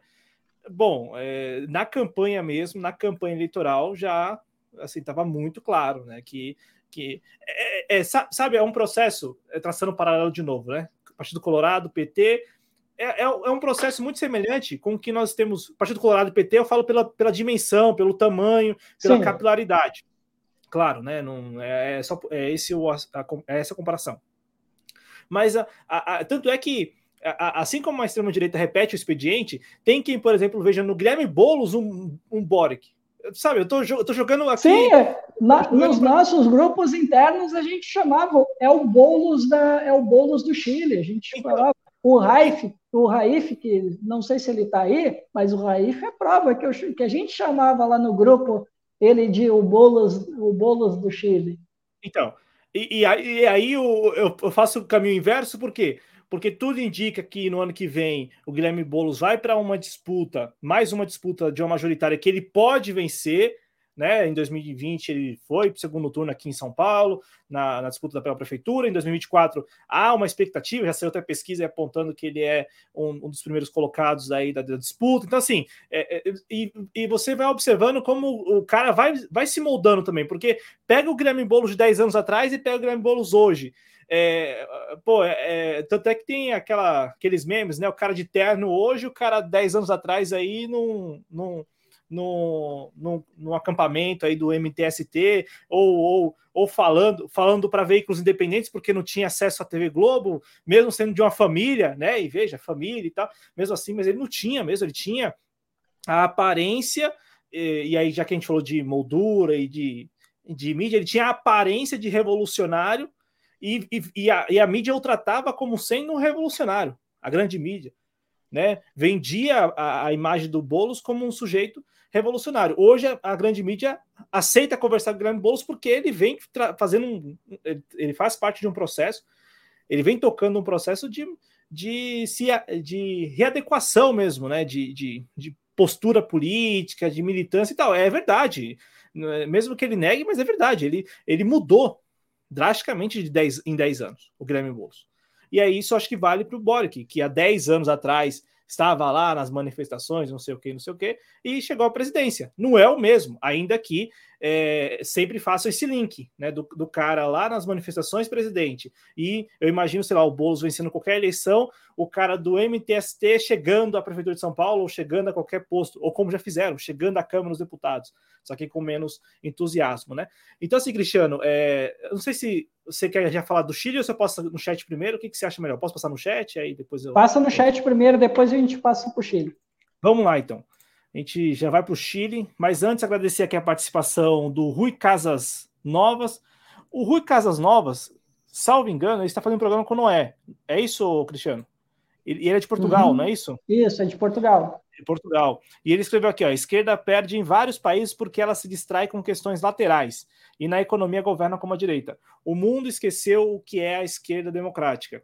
É, e aí ele escreveu, né? Ser esquerda é redistribuição de riqueza, é investimento social, é impedir a concentração de poderes econômicos. Nada disto é sequer proposto por esses partidos ditos de esquerda. E, e, e assim, vou passar a palavra para você, Cristiano, sobre os comentários do Rui. É, mas, mas, vamos lá, para a gente debater um pouco. O, o, o Paio Cubas ele conseguiu um quinto do eleitorado. E ele não uhum. é de uhum. esquerda. Não é de esquerda. Ele é anti-esquerda, não é isso? isso? Ele é anti-esquerda. Muito anti-esquerda. Então, ele é muito anti-esquerda. na Argentina também tem o Javier Milei. Aqui no Brasil nós, tivemos, nós temos o Bolsonaro aí. É, lá, lá em Portugal mesmo tem o Chega. É, e por aí vai. El é Salvador, nós tivemos né, um cara que se Não, né? fingiu né? também de, de, de outsider, outsider, né? Que é, que é o Bukele, Bukele. né? Que, que nasceu num partido de esquerda, olha que loucura, né? Ele nasceu num partido de esquerda, foi prefeito né, de, duas, de duas cidades, se eu não me engano, até, e ele coringou, né, um, acabou coringando depois de um tempo, né, porque ele teve umas tretas, foi expulso do partido, inclusive, né, da frente, como é que é o nome? É Frente Foribundo Martins? Isso, isso, isso. Isso, é. não, não lembro o nome direitinho do, do partido mas ele foi expulso do partido, e aí eles acabou né, uh, indo para um outro partido, um partido, não lembro se era de centro-direita, era de centro, enfim. Foi um, e, é, é, é, ele pegou né? uma legenda, é, exato, isso, ele pegou uma legenda para se eleger. Aí depois ele fundou um partido, segundo ele, sem ideologia. Né? É, não, e, é, e é um cara que. E ele você... se vendeu como outsider e ele tem uma popularidade absurda. É, não, exatamente isso. Você olha para ele, ele, é, ele planejou tudo isso. Uh, olhando de trás para frente, está muito claro que foi planejado. Né? A expulsão do partido talvez não tenha sido, mas é, passar por um partido, chegar ao poder e criar o seu próprio partido, está muito claro que faz parte de um plano. Né? Ele planejou, não, é, não são coisas do acaso. E, e, e, e é aquele sujeito que está muito na cara, para mim, pelo menos, que que viu nisso um negócio. Então ele chegou lá, agora dificilmente, assim, para sair de lá, até para fazer sucessor é complicado, porque é um cara que gosta muito do poder, né? E como você disse, tem uma alta taxa de popularidade. Mas em relação ao comentário do Rui, e, e, e falando desses caras que se colocam como de extrema direita, eles não têm nada de esquerda, eles são anti-esquerda, e eles conseguem capitalizar parcelas significativas dos eleitorados. Ponto, ponto pacífico. Isso significa, isso não significa que a, a esquerda, ou ser esquerda, se tornou inviável. Inviável. E aí, a gente está falando aqui é, não só de comunicação, mas de comportamento, de hábito, é, é, da não da mensagem, mas da atmosfera. Porque hoje me parece que o clima e a atmosfera estão muito mais favoráveis à chamada extrema-direita do que à esquerda. Mesmo que a esquerda uhum. faça de tudo, assim, absolutamente tudo. Mesmo que a esquerda, sei lá, é, é, mesmo que a esquerda proponha redistribuir riqueza, investimento social, impedir a concentração de poderes, mesmo que a esquerda governe como sendo de esquerda, me parece que não consegue, não consegue cativar essas parcelas dos eleitorados que estão, é, assim, não apenas votando, mas é, muitas vezes chancelando comportamentos hostis é, e, e, por aí vai, extremistas mesmo, né, como, a gente, como a gente tem visto, que são, são figuras que, que carregam isso, né, essas personalidades de extrema-direita, não, não apenas uma plataforma ideológica de extrema-direita, elas, elas têm comportamentos assim extremamente hostis à, à, à civilização em, em, certo grau, sabe? Assim, então, assim, Cristiano, é, um, é uma proposta de, de, de debate que me parece bem interessante, tipo assim, mesmo que a esquerda faça tudo isso aí que o Rui escreveu aqui e não governe como a direita, será que ela tem capacidade de cativar esse eleitor insatisfeito, esse eleitor e eleitora que tem chancelado essas figuras de extrema direita? É uma, é, é uma pergunta que eu, eu, pelo menos, me faço e, acho, e acredito respondendo que não. Bom, vamos lá. Cláudio, é, o problema hoje da esquerda, né, lamento ter que dizer isso, é o progressismo, tá? A gente está colocando muitas coisas, muitas pautas é, de grupos, de nichos, né, à frente das questões fundamentais, que são distribuição de riqueza, soberania energética, uh, economia, né? E quando eu estou falando de economia, eu estou falando da nova economia, né? da economia material. Como é que a esquerda vai lidar com essa nova economia, com esses aplicativos, com esses trabalhadores precarizados, né? Qual é a solução que a esquerda tem discutido com relação a, a esse conjunto de trabalhadores? A gente quase não vê isso. E a esquerda não se dá nem o trabalho de explicar os, aquilo que pretende. Por exemplo, a gente aqui bateu muito na eleição passada, por mais que o resultado não tenha sido nada bom para nós trabalhistas, mas o Ciro Gomes foi o candidato que talvez ele não respondia à economia que está surgindo com essas novas tecnologias, né? internet das coisas, é, com as inteligências artificiais. Tudo bem, o Ciro não responde a isso por enquanto. Né? A esquerda não tem uma resposta para isso. A direita só deixa acontecer e é isso aí. Né? E as pessoas vão levando isso na maior naturalidade, né? porque acreditam que isso é a evolução das coisas. Né? E a esquerda ela não tem uma resposta para isso. Né? Mas, assim, Cláudio, dentro de uma perspectiva um pouco clássica da esquerda, o Ciro Gomes era o candidato que ele tinha um diagnóstico da crise, ele sabia o que levou o Brasil a, ao estado de coisas e ele tinha uma resposta, que era o projeto nacional. Ele sabia o que, que ele queria construir. Ele disse: Ó, oh, com o meu projeto, eu quero levar o Brasil em 30 anos a ser uma Espanha. E ele mostrou como isso era possível, de se atingir esse patamar. Claro que há questões de externalidades, que, na minha opinião, o Ciro parecia estar ignorando, né, que eu acho que isso poderia fragilizar o, o projeto dele, mas, bem ou mal, ele tem uma resposta. Agora, tu olha, por exemplo, qual é a resposta do PSOL? Qual é o diagnóstico que o PSOL fez nesses últimos 20 anos. Qual foi o diagnóstico da crise brasileira que o pessoal fez? Qual foi o diagnóstico da crise que o PCdoB fez? Qual foi o diagnóstico da crise que o PSB fez até hoje? Qual é a resposta que esses partidos têm para um país que tem perdido participação na economia global, que tem sofrido a maior desindustrialização da história do capitalismo mundial? Qual é, qual é a resposta que esses partidos têm? O próprio PT, que é o partido mais organizado, é governo, Cláudio. Qual é a resposta que o PT tem? O PT está negociando no varejo. O PT estava falando sobre algumas pautas que realmente com, dialogam com uma esquerda mais tradicional, a fome, desigualdade social, é, distribuição de renda, é, taxação das grandes fortunas, em algum momento se falou nisso, né? Mas, assim, na prática, o PT tem feito muito pouco, muito pouco. Isso não responde aos paradigmas de uma sociedade cada vez mais complexa, né?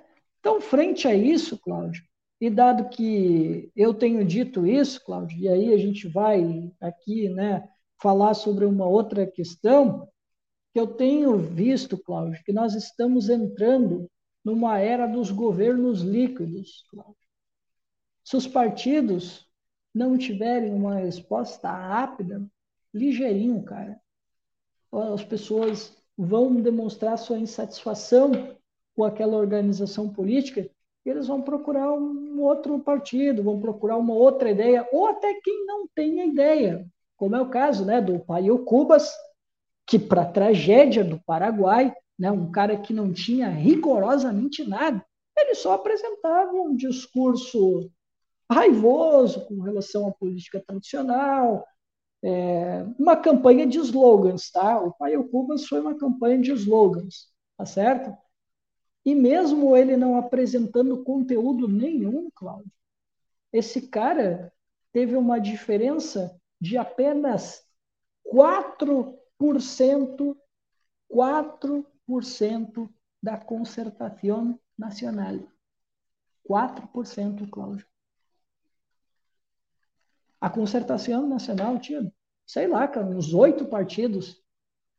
O Paio Cubas foi sozinho, Cláudio e ele conseguiu captar 22%. 22%, Cláudio, 22%. Cláudio, estamos falando de Chile, né? A gente vai falar do Chile. Tu Vamos te lembra agora. da última eleição? Alguém lembra da última eleição? Vocês lembram de um candidato que nem no Chile morava? E esse cara foi muito bem votado numa eleição polarizada, porra, o cara fez 12%. E ele nem fez campanha.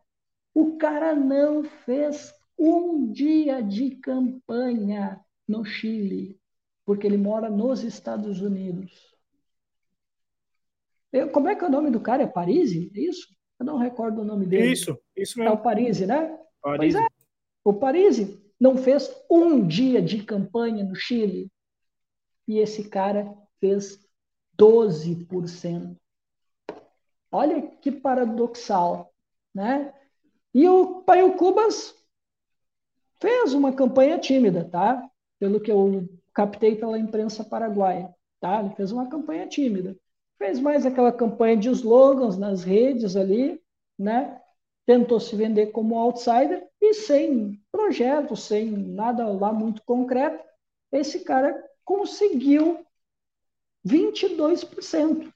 22%. Ele conseguiu atrair uma parte dos votos da Concertação Nacional e uma parte dos votos do Partido Colorado, né, que havia uma insatisfação popular né, em razão da gestão do Marito, que vai muito mal. Né? Então, assim, Cláudio, se não tiver nesse horizonte uh, propostas que realmente vá nas questões nacionais que vão gerar um desenvolvimento, né, que vai trazer pelo menos uma mensagem, porque hoje, Cláudio, eu tenho uma ideia de que a política está muito no subjetivo, tá?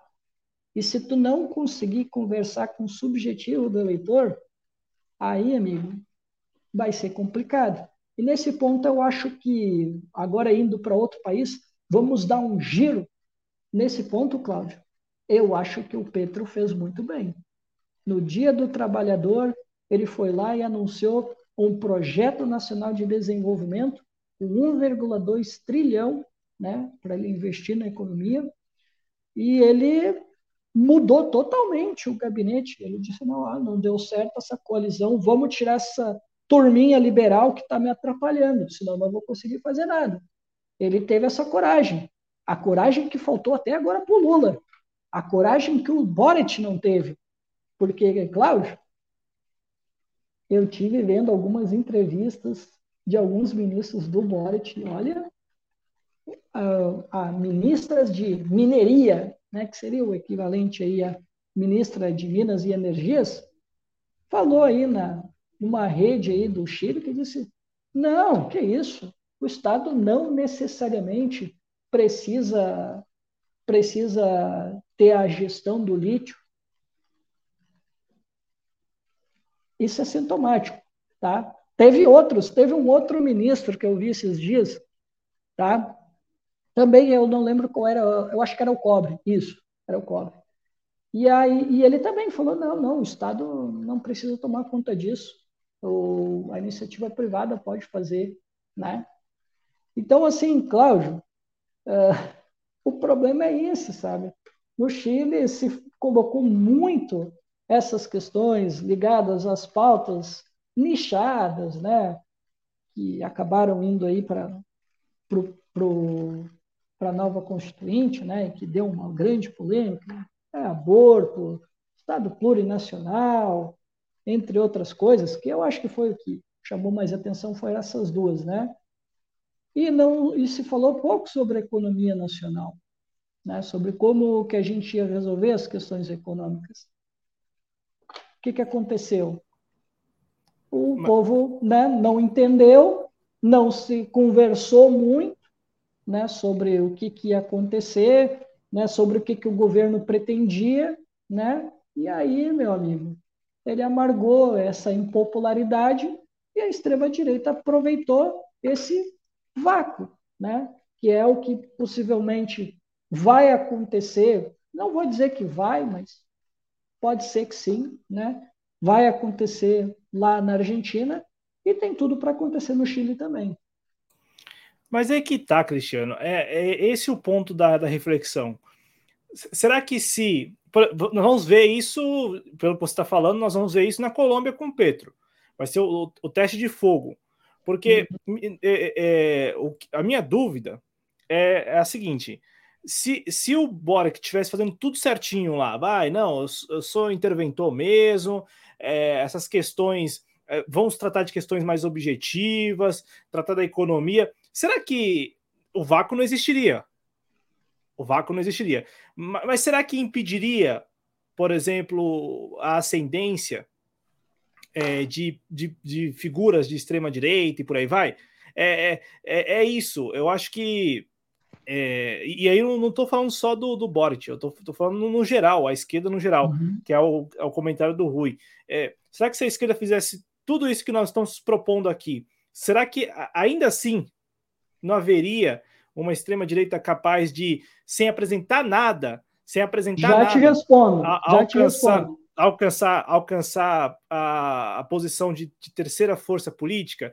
Eu, eu, eu falo, eu pergunto isso porque a gente tem visto que você mesmo acabou de falar. É, o, a Constituinte, o primeiro desenho da, da, da, da Constituição chilena que foi é, reprovado pela maioria da população, logo de cara, né, do, logo que o Boric assumiu, é, continha, você mesmo falou agora, continha muitos pontos caros à chamada esquerda identitária. Vamos colocar dessa forma aqui para facilitar o entendimento. E, e, e, poucas questões da economia objetivas e tal. É, mas será?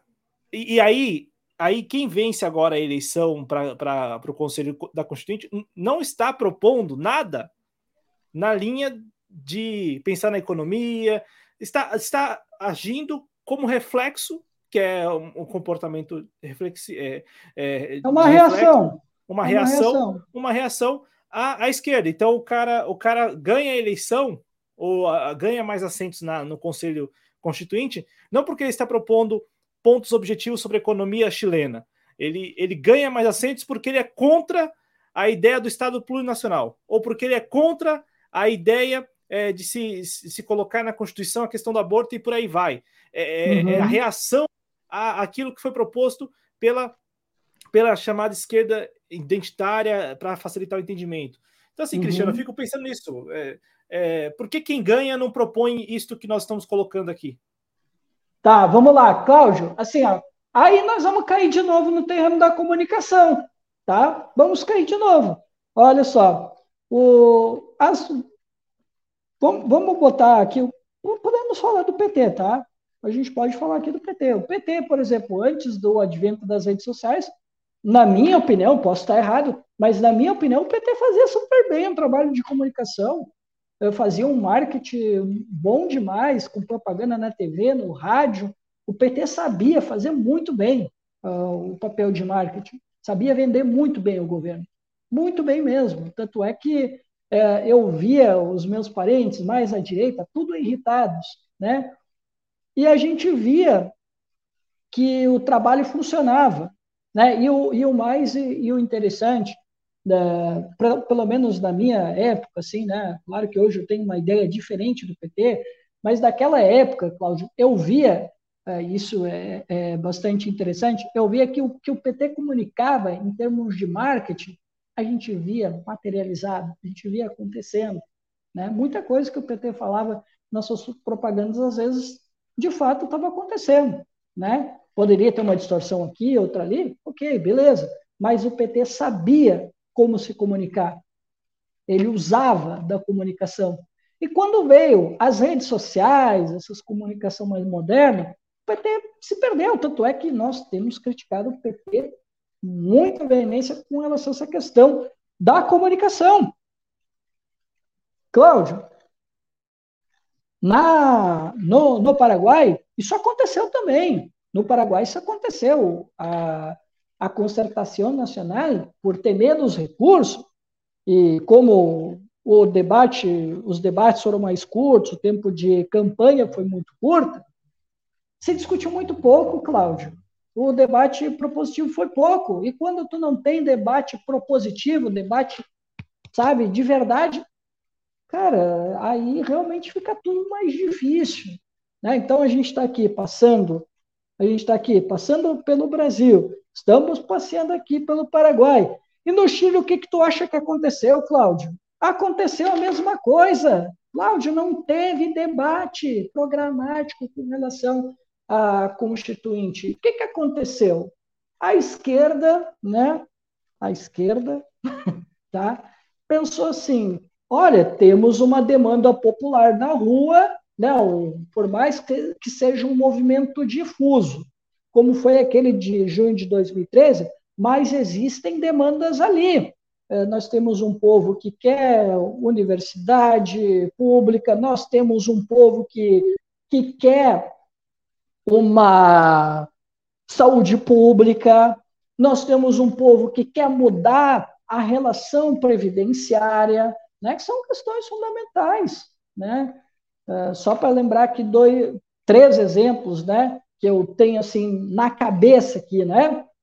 E a esquerda foi lá e não, vem cá, vamos se abraçar aqui que eu vou ser o cara que vou comandar, vou ser o representante dessas demandas que vocês levaram. E aí, cara, quando começou, né, toda a discussão da Constituinte que houve lá, né, inclusive a aprovação, né, o, o, nesse ponto aí o Pinheira foi esperto, né? Ele não poderia ficar contra a discussão, porque senão a coisa ia ficar feia demais para ele.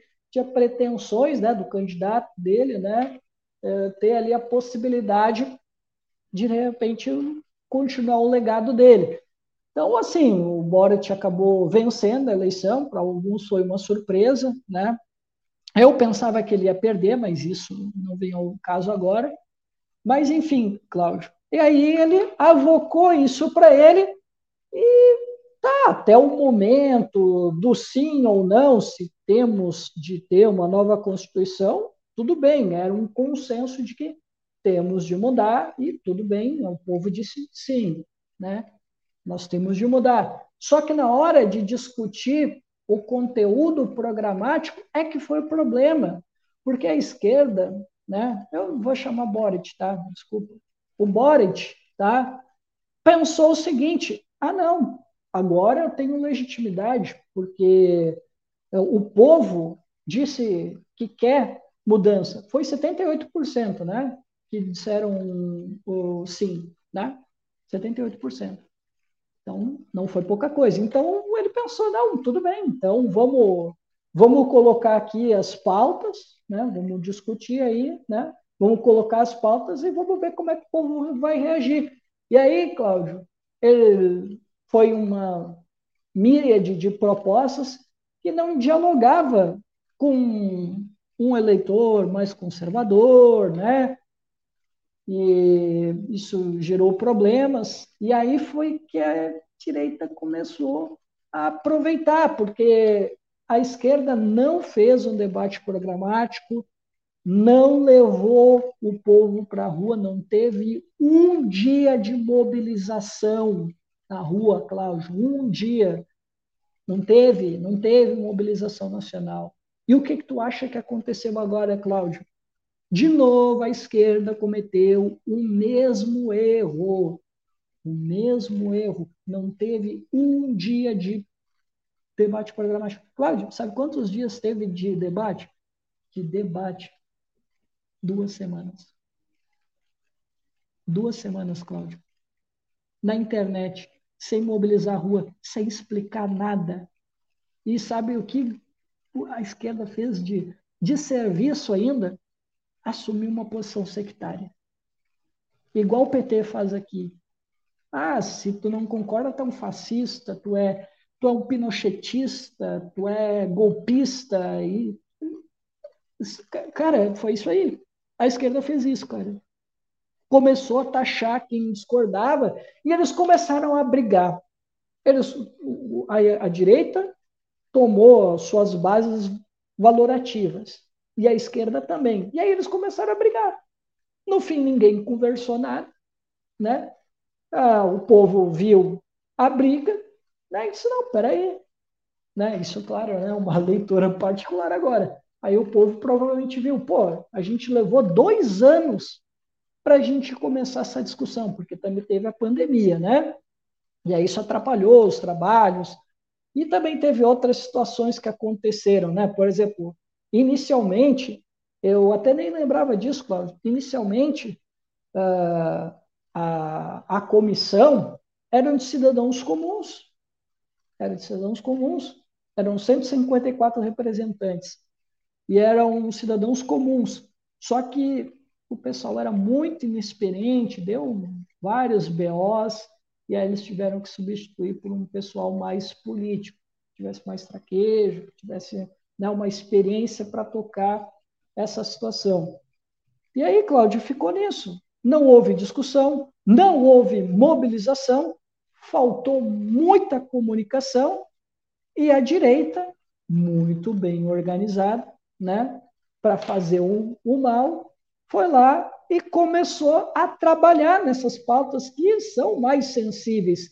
E, Cláudio, uh, aí eu quero acrescentar um ponto aqui, não é só sobre essas questões que tu colocaste aí, de que ela é contra o aborto, que é contra a questão do Estado plurinacional. Não foi só isso. Nesse segundo, nessa segunda discussão, né, porque nós tivemos uma primeira no qual houve o rechaço, e agora nós tivemos uma segunda oportunidade para o governo Boric, o problema também é que a direita ela não se ateve ao debate. Sabe o que, que ela fez? Ela começou a falar sobre os problemas nacionais. Questão da imigração, a violência, a alta da inflação, né? a inflação do Chile estava ao redor de 11, não, 13,5%, tá? Deu uma baixada agora, né, de 9,5% e até julho tem uma perspectiva de ela continuar caindo. E a taxa de juros está em 11,5%. E assim como no Brasil, né, o Banco Central Independente não quer baixar. Não quer baixar. Por mais que o governo e até mesmo a oposição também peça, né, o Banco Central se nega a baixar a taxa de juros e diz não haver previsão de baixar a taxa de juros. Olha, paralelo com o Brasil aqui, né? E aí, Cláudio, ela ficou discutindo essas questões, focou muito também na segurança, na violência, né? Uh, questões muito mais envolvendo a realidade nacional, e isso mexeu. Ela não, a direita não se ateve ao debate sobre a Constituinte, ela se ateve ao debate da realidade nacional.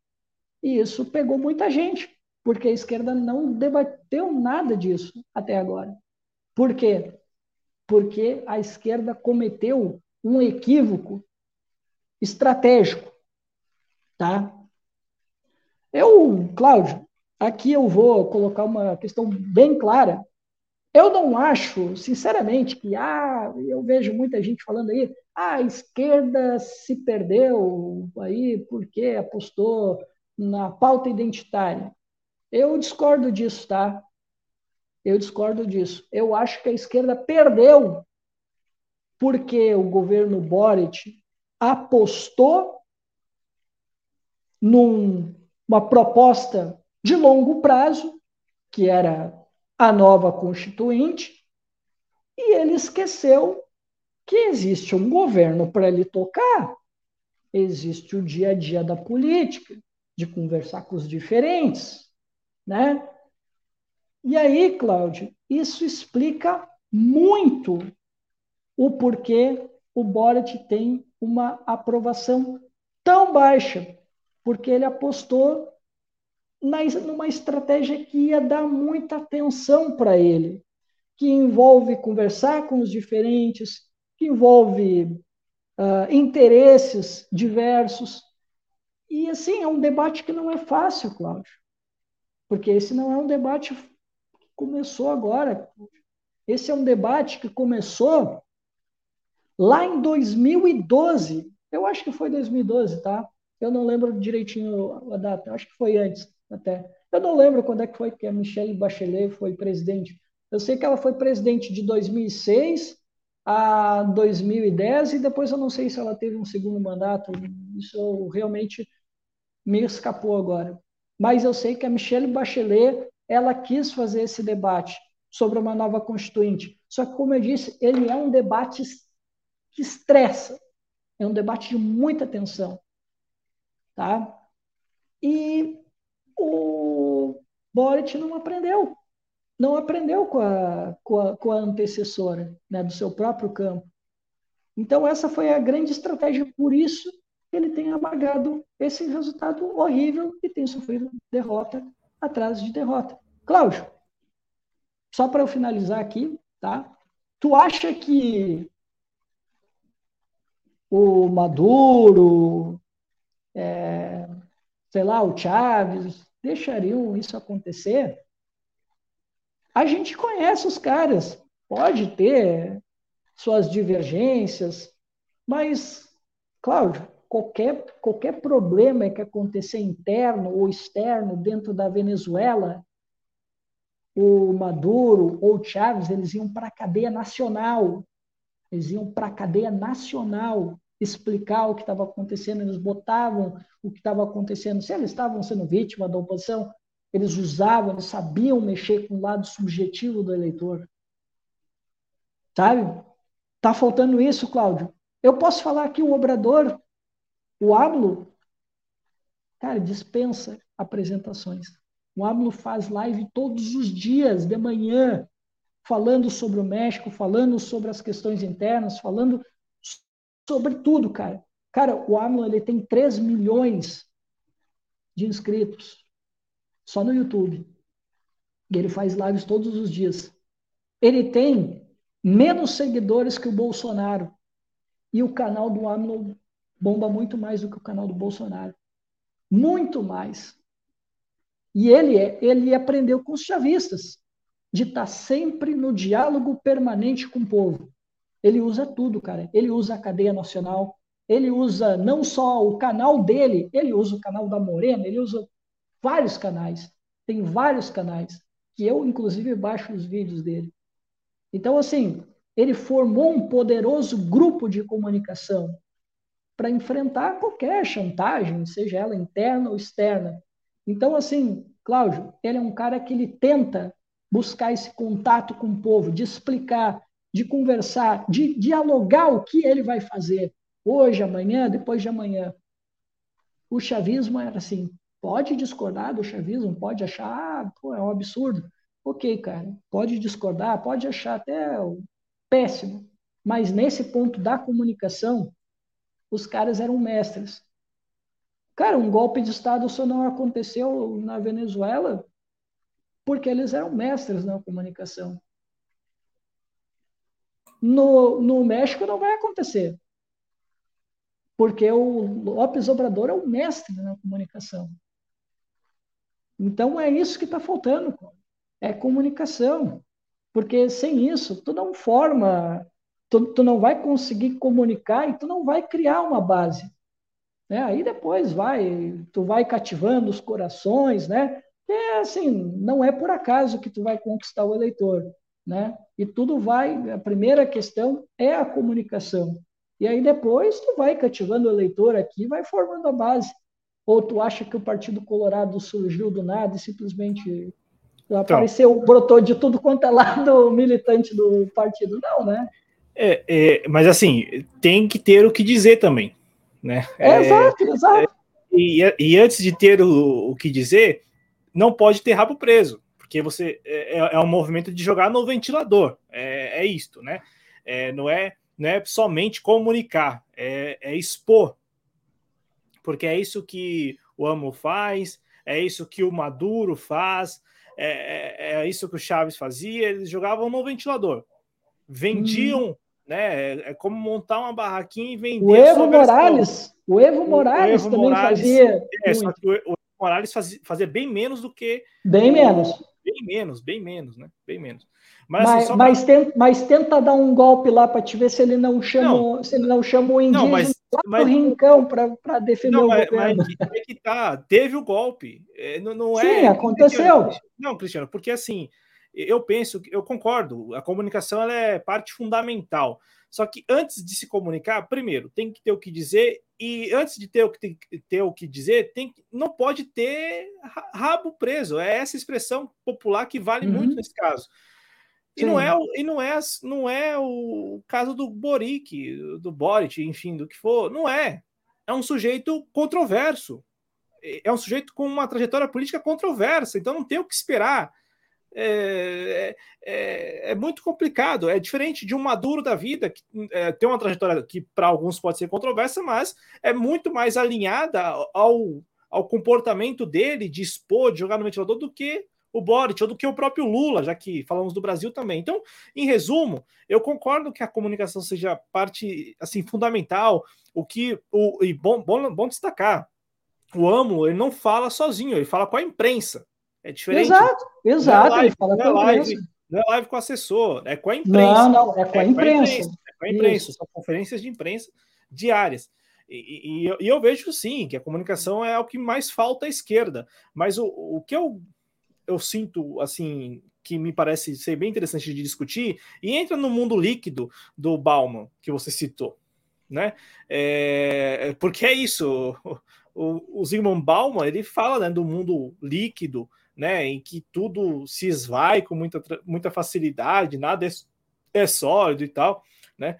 É, só, que eu, eu penso que mesmo a esquerda buscando dialogar com a realidade, dialogar com, com a sociedade, eu penso que ainda vai existir esse grupo que é não é não é tão minoritário como alguns imaginam. é, significativo uhum. da sociedade, é. da sociedade, né? E eu, eu, entendo que facilita o trabalho da extrema direita, da direita, quando a esquerda não propõe o debate. Não, não eu, eu entendo isso perfeitamente, é um, é um, ponto que nós concordamos e a gente tem discutido isso aqui no espaço trabalhista várias vezes, quando a esquerda, sei lá, opta por pautar um assunto e não outro. E, e, e, isso veste como uma luva para a extrema direita, enfim, né? É, faz o, é, faz o trabalho quase que pela metade já da, da extrema-direita, a extrema-direita só vem para capitalizar mesmo, você vê vários movimentos aí, várias vezes...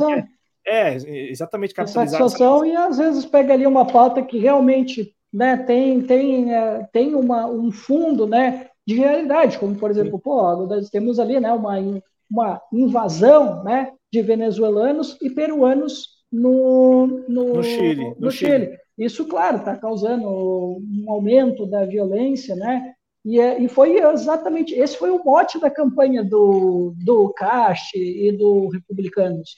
Né? Eles apostaram no tema da segurança. O Bolsonaro fez e deu certo. Sim, e, e, e assim, sempre vai dar certo. E é, é um negócio que dá, dá para afirmar que sempre vai dar certo, porque é como você falou, é, tem como pano de fundo um, uma demanda da sociedade. E, a extrema-direita trabalha com isso, né? Tem pano de fundo. Ó. O fundo lá, lá, lá, tem um pouco de verdade, tem um pouco de, de ligação. É que eles uhum. aumentam. Mas eu, eu fico com isso. De novo, Cristiano. subjetivo. Não, sim, no subjetivo, é no subjetivo. É no subjetivo.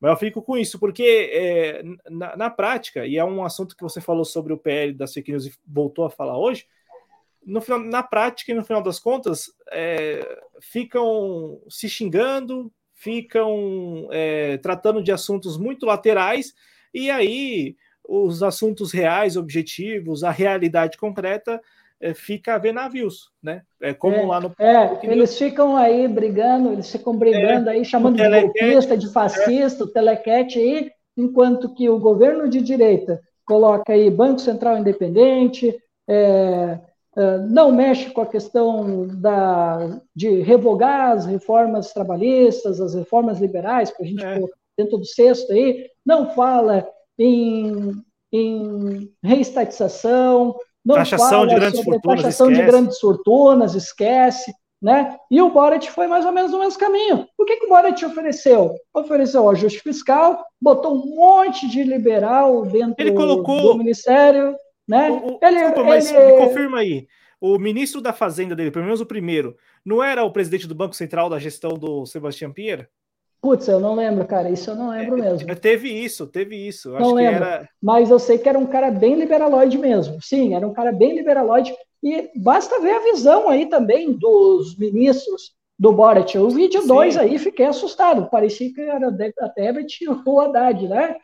E assim, então, o que, que essa dita esquerda chilena está apresentando? Foi isso, foi ajuste fiscal, foi acreditar de que a gente precisava fazer um ajuste mesmo, deixa o Banco Central rolando, deixa ah, instituições independentes agindo normalmente, né? Até e o aí, posicionamento geopolítico também, O né? posicionamento geopolítico, como por exemplo aquele negócio de, de romper com um grupo de Puebla e formar o outro bloco, horrível, né? E me admira o pessoal entrar nessa barca furada. Eu fiquei aliviado do, do PDT não ter entrado nessa. Né? A, mania, a mania de falar sobre Venezuela e Nicarágua, né? Como se eh, atendendo a, pelo menos na narrativa, atendendo ao desejo estadunidense, né? De criminalizar uhum. dois países que são é, latinos também, né? Então, então assim, é, só que é aquilo, né? De onde nós não esperamos nada, é que é de onde nada vem mesmo. Então, não tem muito o que falar.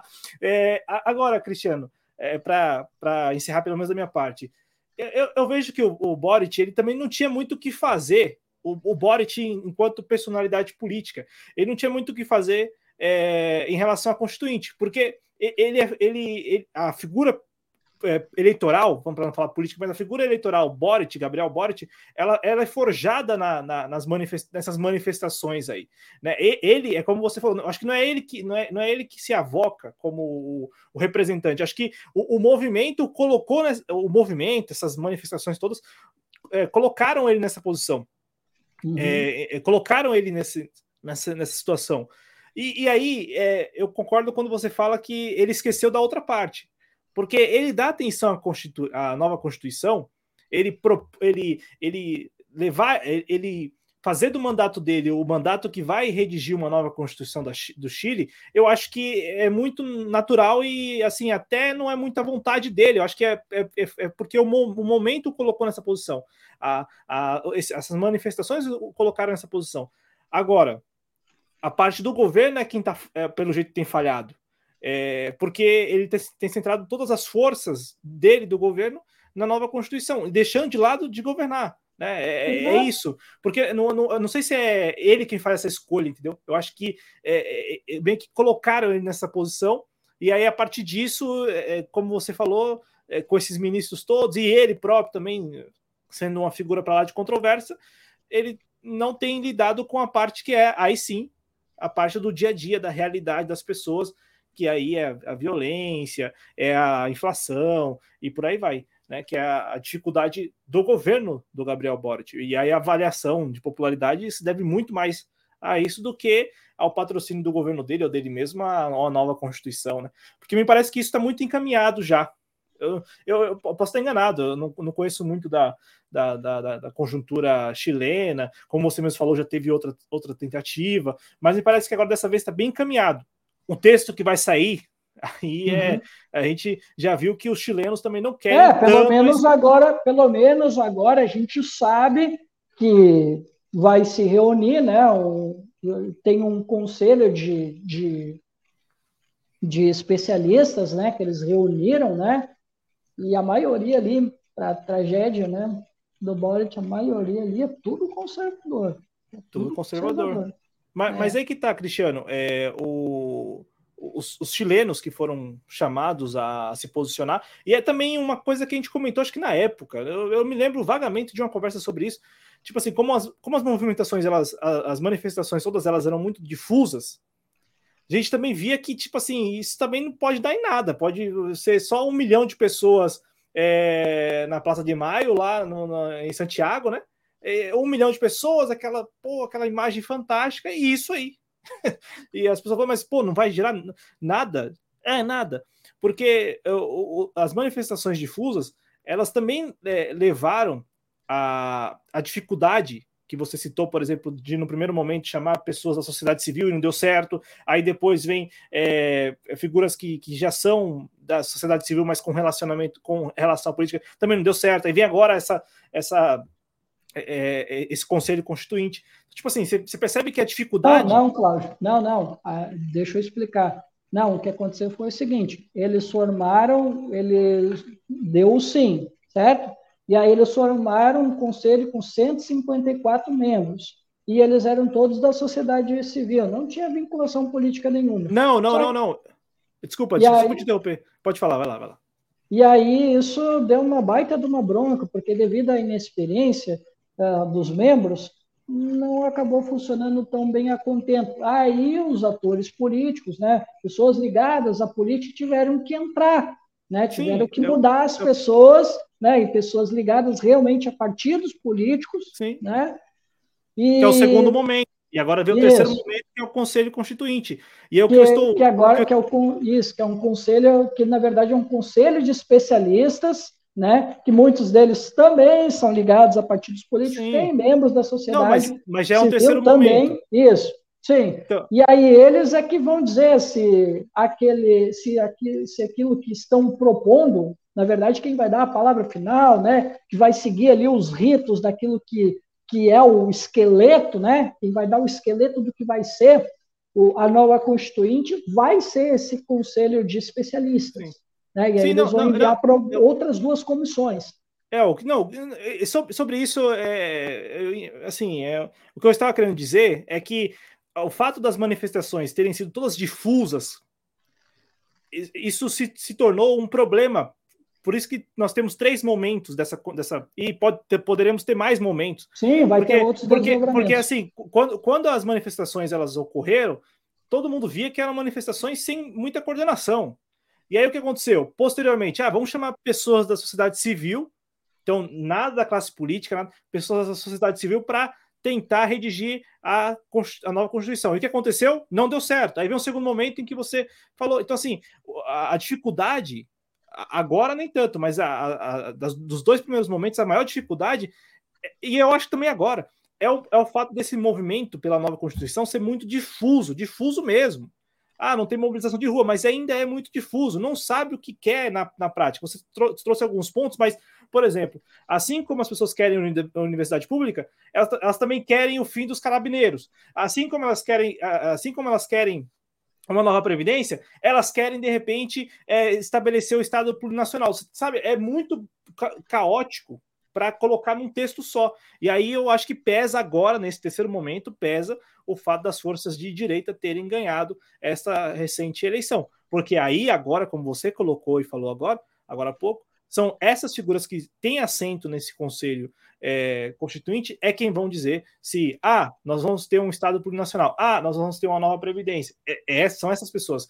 Hum. Ah, nas fases anteriores havia muita discussão, agora não, agora já é quase que definitivo. Tipo, essas pessoas é quem vão dizer eh, se a nova Constituição vai compreender um Estado plurinacional. E o mais trágico, né, Cláudio, é o seguinte, é que já se esperava que haveria uma vitória do Partido Republicano, mas a vitória foi bastante surpreendente o que eles conseguiram fazer. Né? A vitória não em si não, mas o que eles conseguiram fazer. Porque, assim, existia uma projeção de que, no máximo, o Partido Republicano faria é, 15, 15 cadeiras. Tá? Essa, essa é a expectativa que se trabalhava. E, e eles conseguiram fazer 23. Tanto é que 22. Né, o Cervel, não, foi 23 pontos. É, o 20. Cervel corrigiu. O Cervel corrigiu. São 23, tá? Porque antes, esses primeiros números que eles deram não estavam 100% ainda. Aí o Cervel, né, que é o serviço eleitoral deles, corrigiu. São 23, tá? E, e quem 16, ficou com menos? A e direita 16, e Sim, 11. Sim, 11. A, e 16 atualizado. Isso, isso, exato, exato. Uh, no total, eles, a direita ficou com 34 assentos. Ela precisava de pelo menos 31 e conseguiu 34. E a, e a oposição precisava de 21 cadeiras para ela ter o poder de veto. Não deu, né? Passou longe. E aí, cara, a esquerda não vai nem poder ter o poder de veto de dizer assim, não, isso aqui não, isso aqui sim, né? Não vai poder. Praticamente, na prática, o que vai acontecer é que a direita vai poder quase escrever sozinha. E qual é a visão dessa direita? Anti-imigração, uma economia ainda mais né, de mercado, né? É, essa questão da violência entra também, né, que a gente falou sobre as questões de imigração, né, importando muito daquilo que vem da Europa, dos Estados Unidos, né, eles têm muito essa visão, né, e assim, Cláudio, eu não sei se daqui a pouco, aí é uma especulação minha, tá, é especulação pura, eu não sei se daqui a pouco eles não botam um dispositivo contra manifestações sociais, tá, por que que eu estou dizendo isso? Porque, Cláudio, é, uma, uma das conselheiras que foi muito bem votada, ela disse, ela tratou a esquerda, tá? a convergência nacional, convergência social, perdão, e outros partidos de esquerda como inimigos do Estado. Inimigos do Estado. Foi exatamente isso que ela disse. Ela diz que as ideias deles são perigosas e perversas e precisam ser enfrentadas. Então, daqui a pouco, eu não duvido, já que eles têm ali, né, uma afinidade muito grande com Pinochet. Tem gente dentro do Partido Republicano que não esconde, que realmente é pinochetista. Né? Tanto é que o Luiz Silva, e olha a tragédia sintomática que eu vou te dar, Cláudio. O Luiz Silva, que foi o conselheiro mais votado, ele conseguiu, claro, 700 mil votos. Sabe quantos votos o Convergência Social conseguiu, que é o partido do Boric? Menos. 560 mil. Quer dizer, um sujeito sozinho, sozinho, conseguiu mais votos que um partido inteiro, claro. olha a tragédia.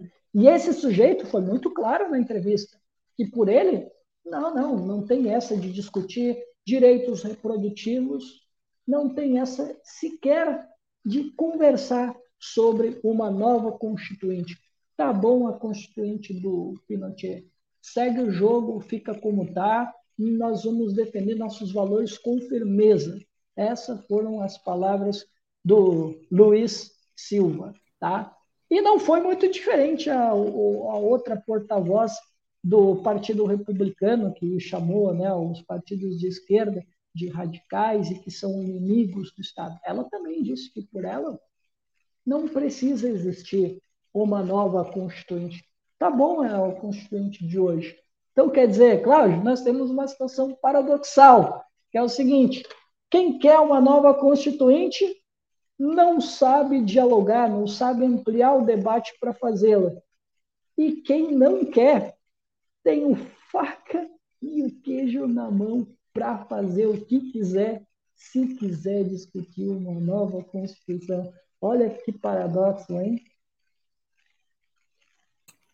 E, assim, o Chile me parece que ainda vai lidar com isso por um bom tempo, mas na minha assim, não é a minha expectativa, mas me parece também que, ao mesmo tempo que essa discussão tende a se arrastar, será resolvida neste mandato aí do, do Boric para o bem ou para o mal. Sim, até dezembro. Dezembro de 2023 não, não, resolvido. Não, não, sobre esse, é o, esse é o prazo dado ao Conselho Constituinte, mas eu Isso. digo assim, a, a, nova Constituição ou a manutenção Isso. da Constituição, eu acho que é, será, será essa questão será resolvida durante o mandato do Boric, para o bem ou para o mal, quando eu me refiro ao que você trouxe agora, esse dado de que quem quer uma Constituição mais abrangente, mais democrática, em certa medida, pensando principalmente nas demandas da sociedade, não consegue dialogar.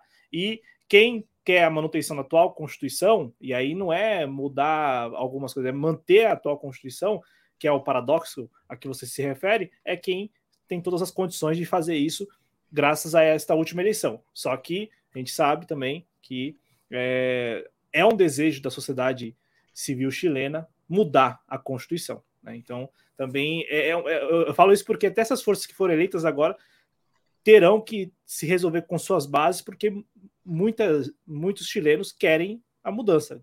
Não, não, claro, como foi proposta no primeiro desenho, mas querem mudar. Querem sim que alguns, é, algumas coisas serão, serão alteradas, para não falar que querem uma, uma, previdência mais, mais popular e tal, não é isso. É, mas enfim, é como você falou, acho que o, o dilema central é este que você trouxe no final. Quem quer uma Constituição mais abrangente não consegue dialogar. E quem não quer mudar nada tem todas as condições para fazer isso. Agora, se, se, se é, é, esse dilema vai persistir por muito tempo, aí só só os próximos meses, porque até esse prazo aí é um prazo assim extremamente curto extremamente curto, que eu particularmente acho que será é, prorrogado ou, ou que termine o Conselho Constituinte e, e constituam outro conselho, algo do tipo, mas enfim, eu acho que essa discussão ela vai se arrastar, mas termina. Reforço. Também acho, também acho. Essa discussão ela deve. Opa! Essa discussão ela deve se estender mais. E, Cláudio, já que a gente falou desse paradoxo, tem mais outro paradoxo que eu então, posso aportar aqui. Olha só, uma outra questão interessante, é, depois eu vou falar sobre uma outra, que é o seguinte: o Partido Republicano, eu acabei de te dizer que eles estão aí com algumas hostilidades, alguns quadros né, do partido, inclusive alguns conselheiros. Tá? E aí nós temos uma situação paradoxal, que é o seguinte: eu acabei de te falar há pouco tempo que o, o Boric, né, o governo Boric, não tem conseguido fazer o diálogo e não só tem, não tem conseguido fazer o diálogo, como ela tem hostilizado os diferentes. Isso eu tenho falado aqui já, que ele tem agido de uma forma sectária, certo? E por outro lado, o Antônio Cast, né, oportunista, o que, que ele tem feito?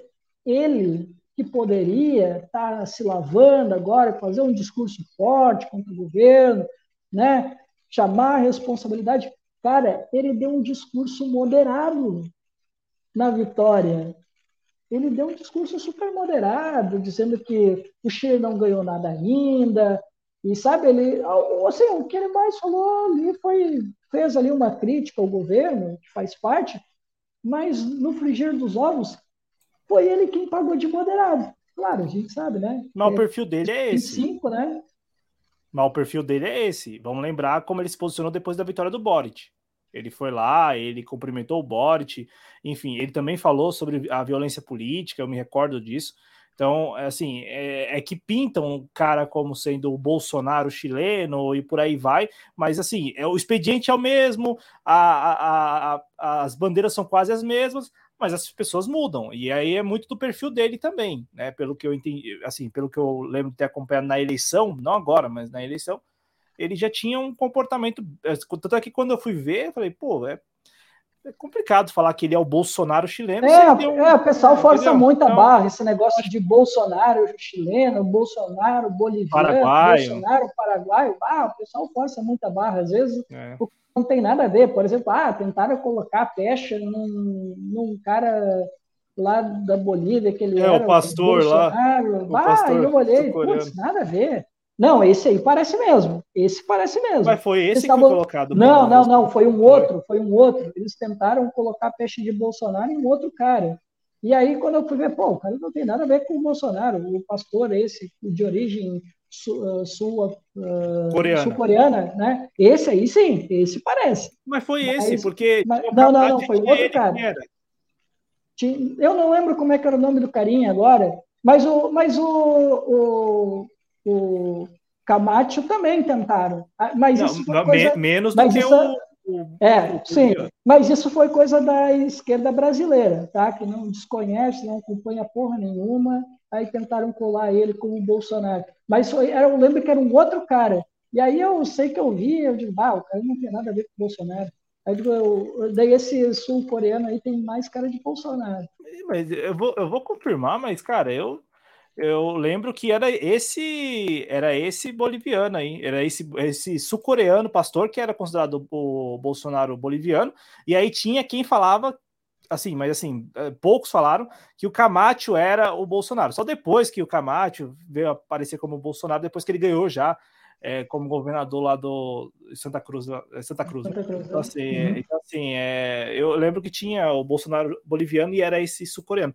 Tem outro paradoxo, senão a gente vai encerrando aqui, porque já deu duas horas e meia de transmissão.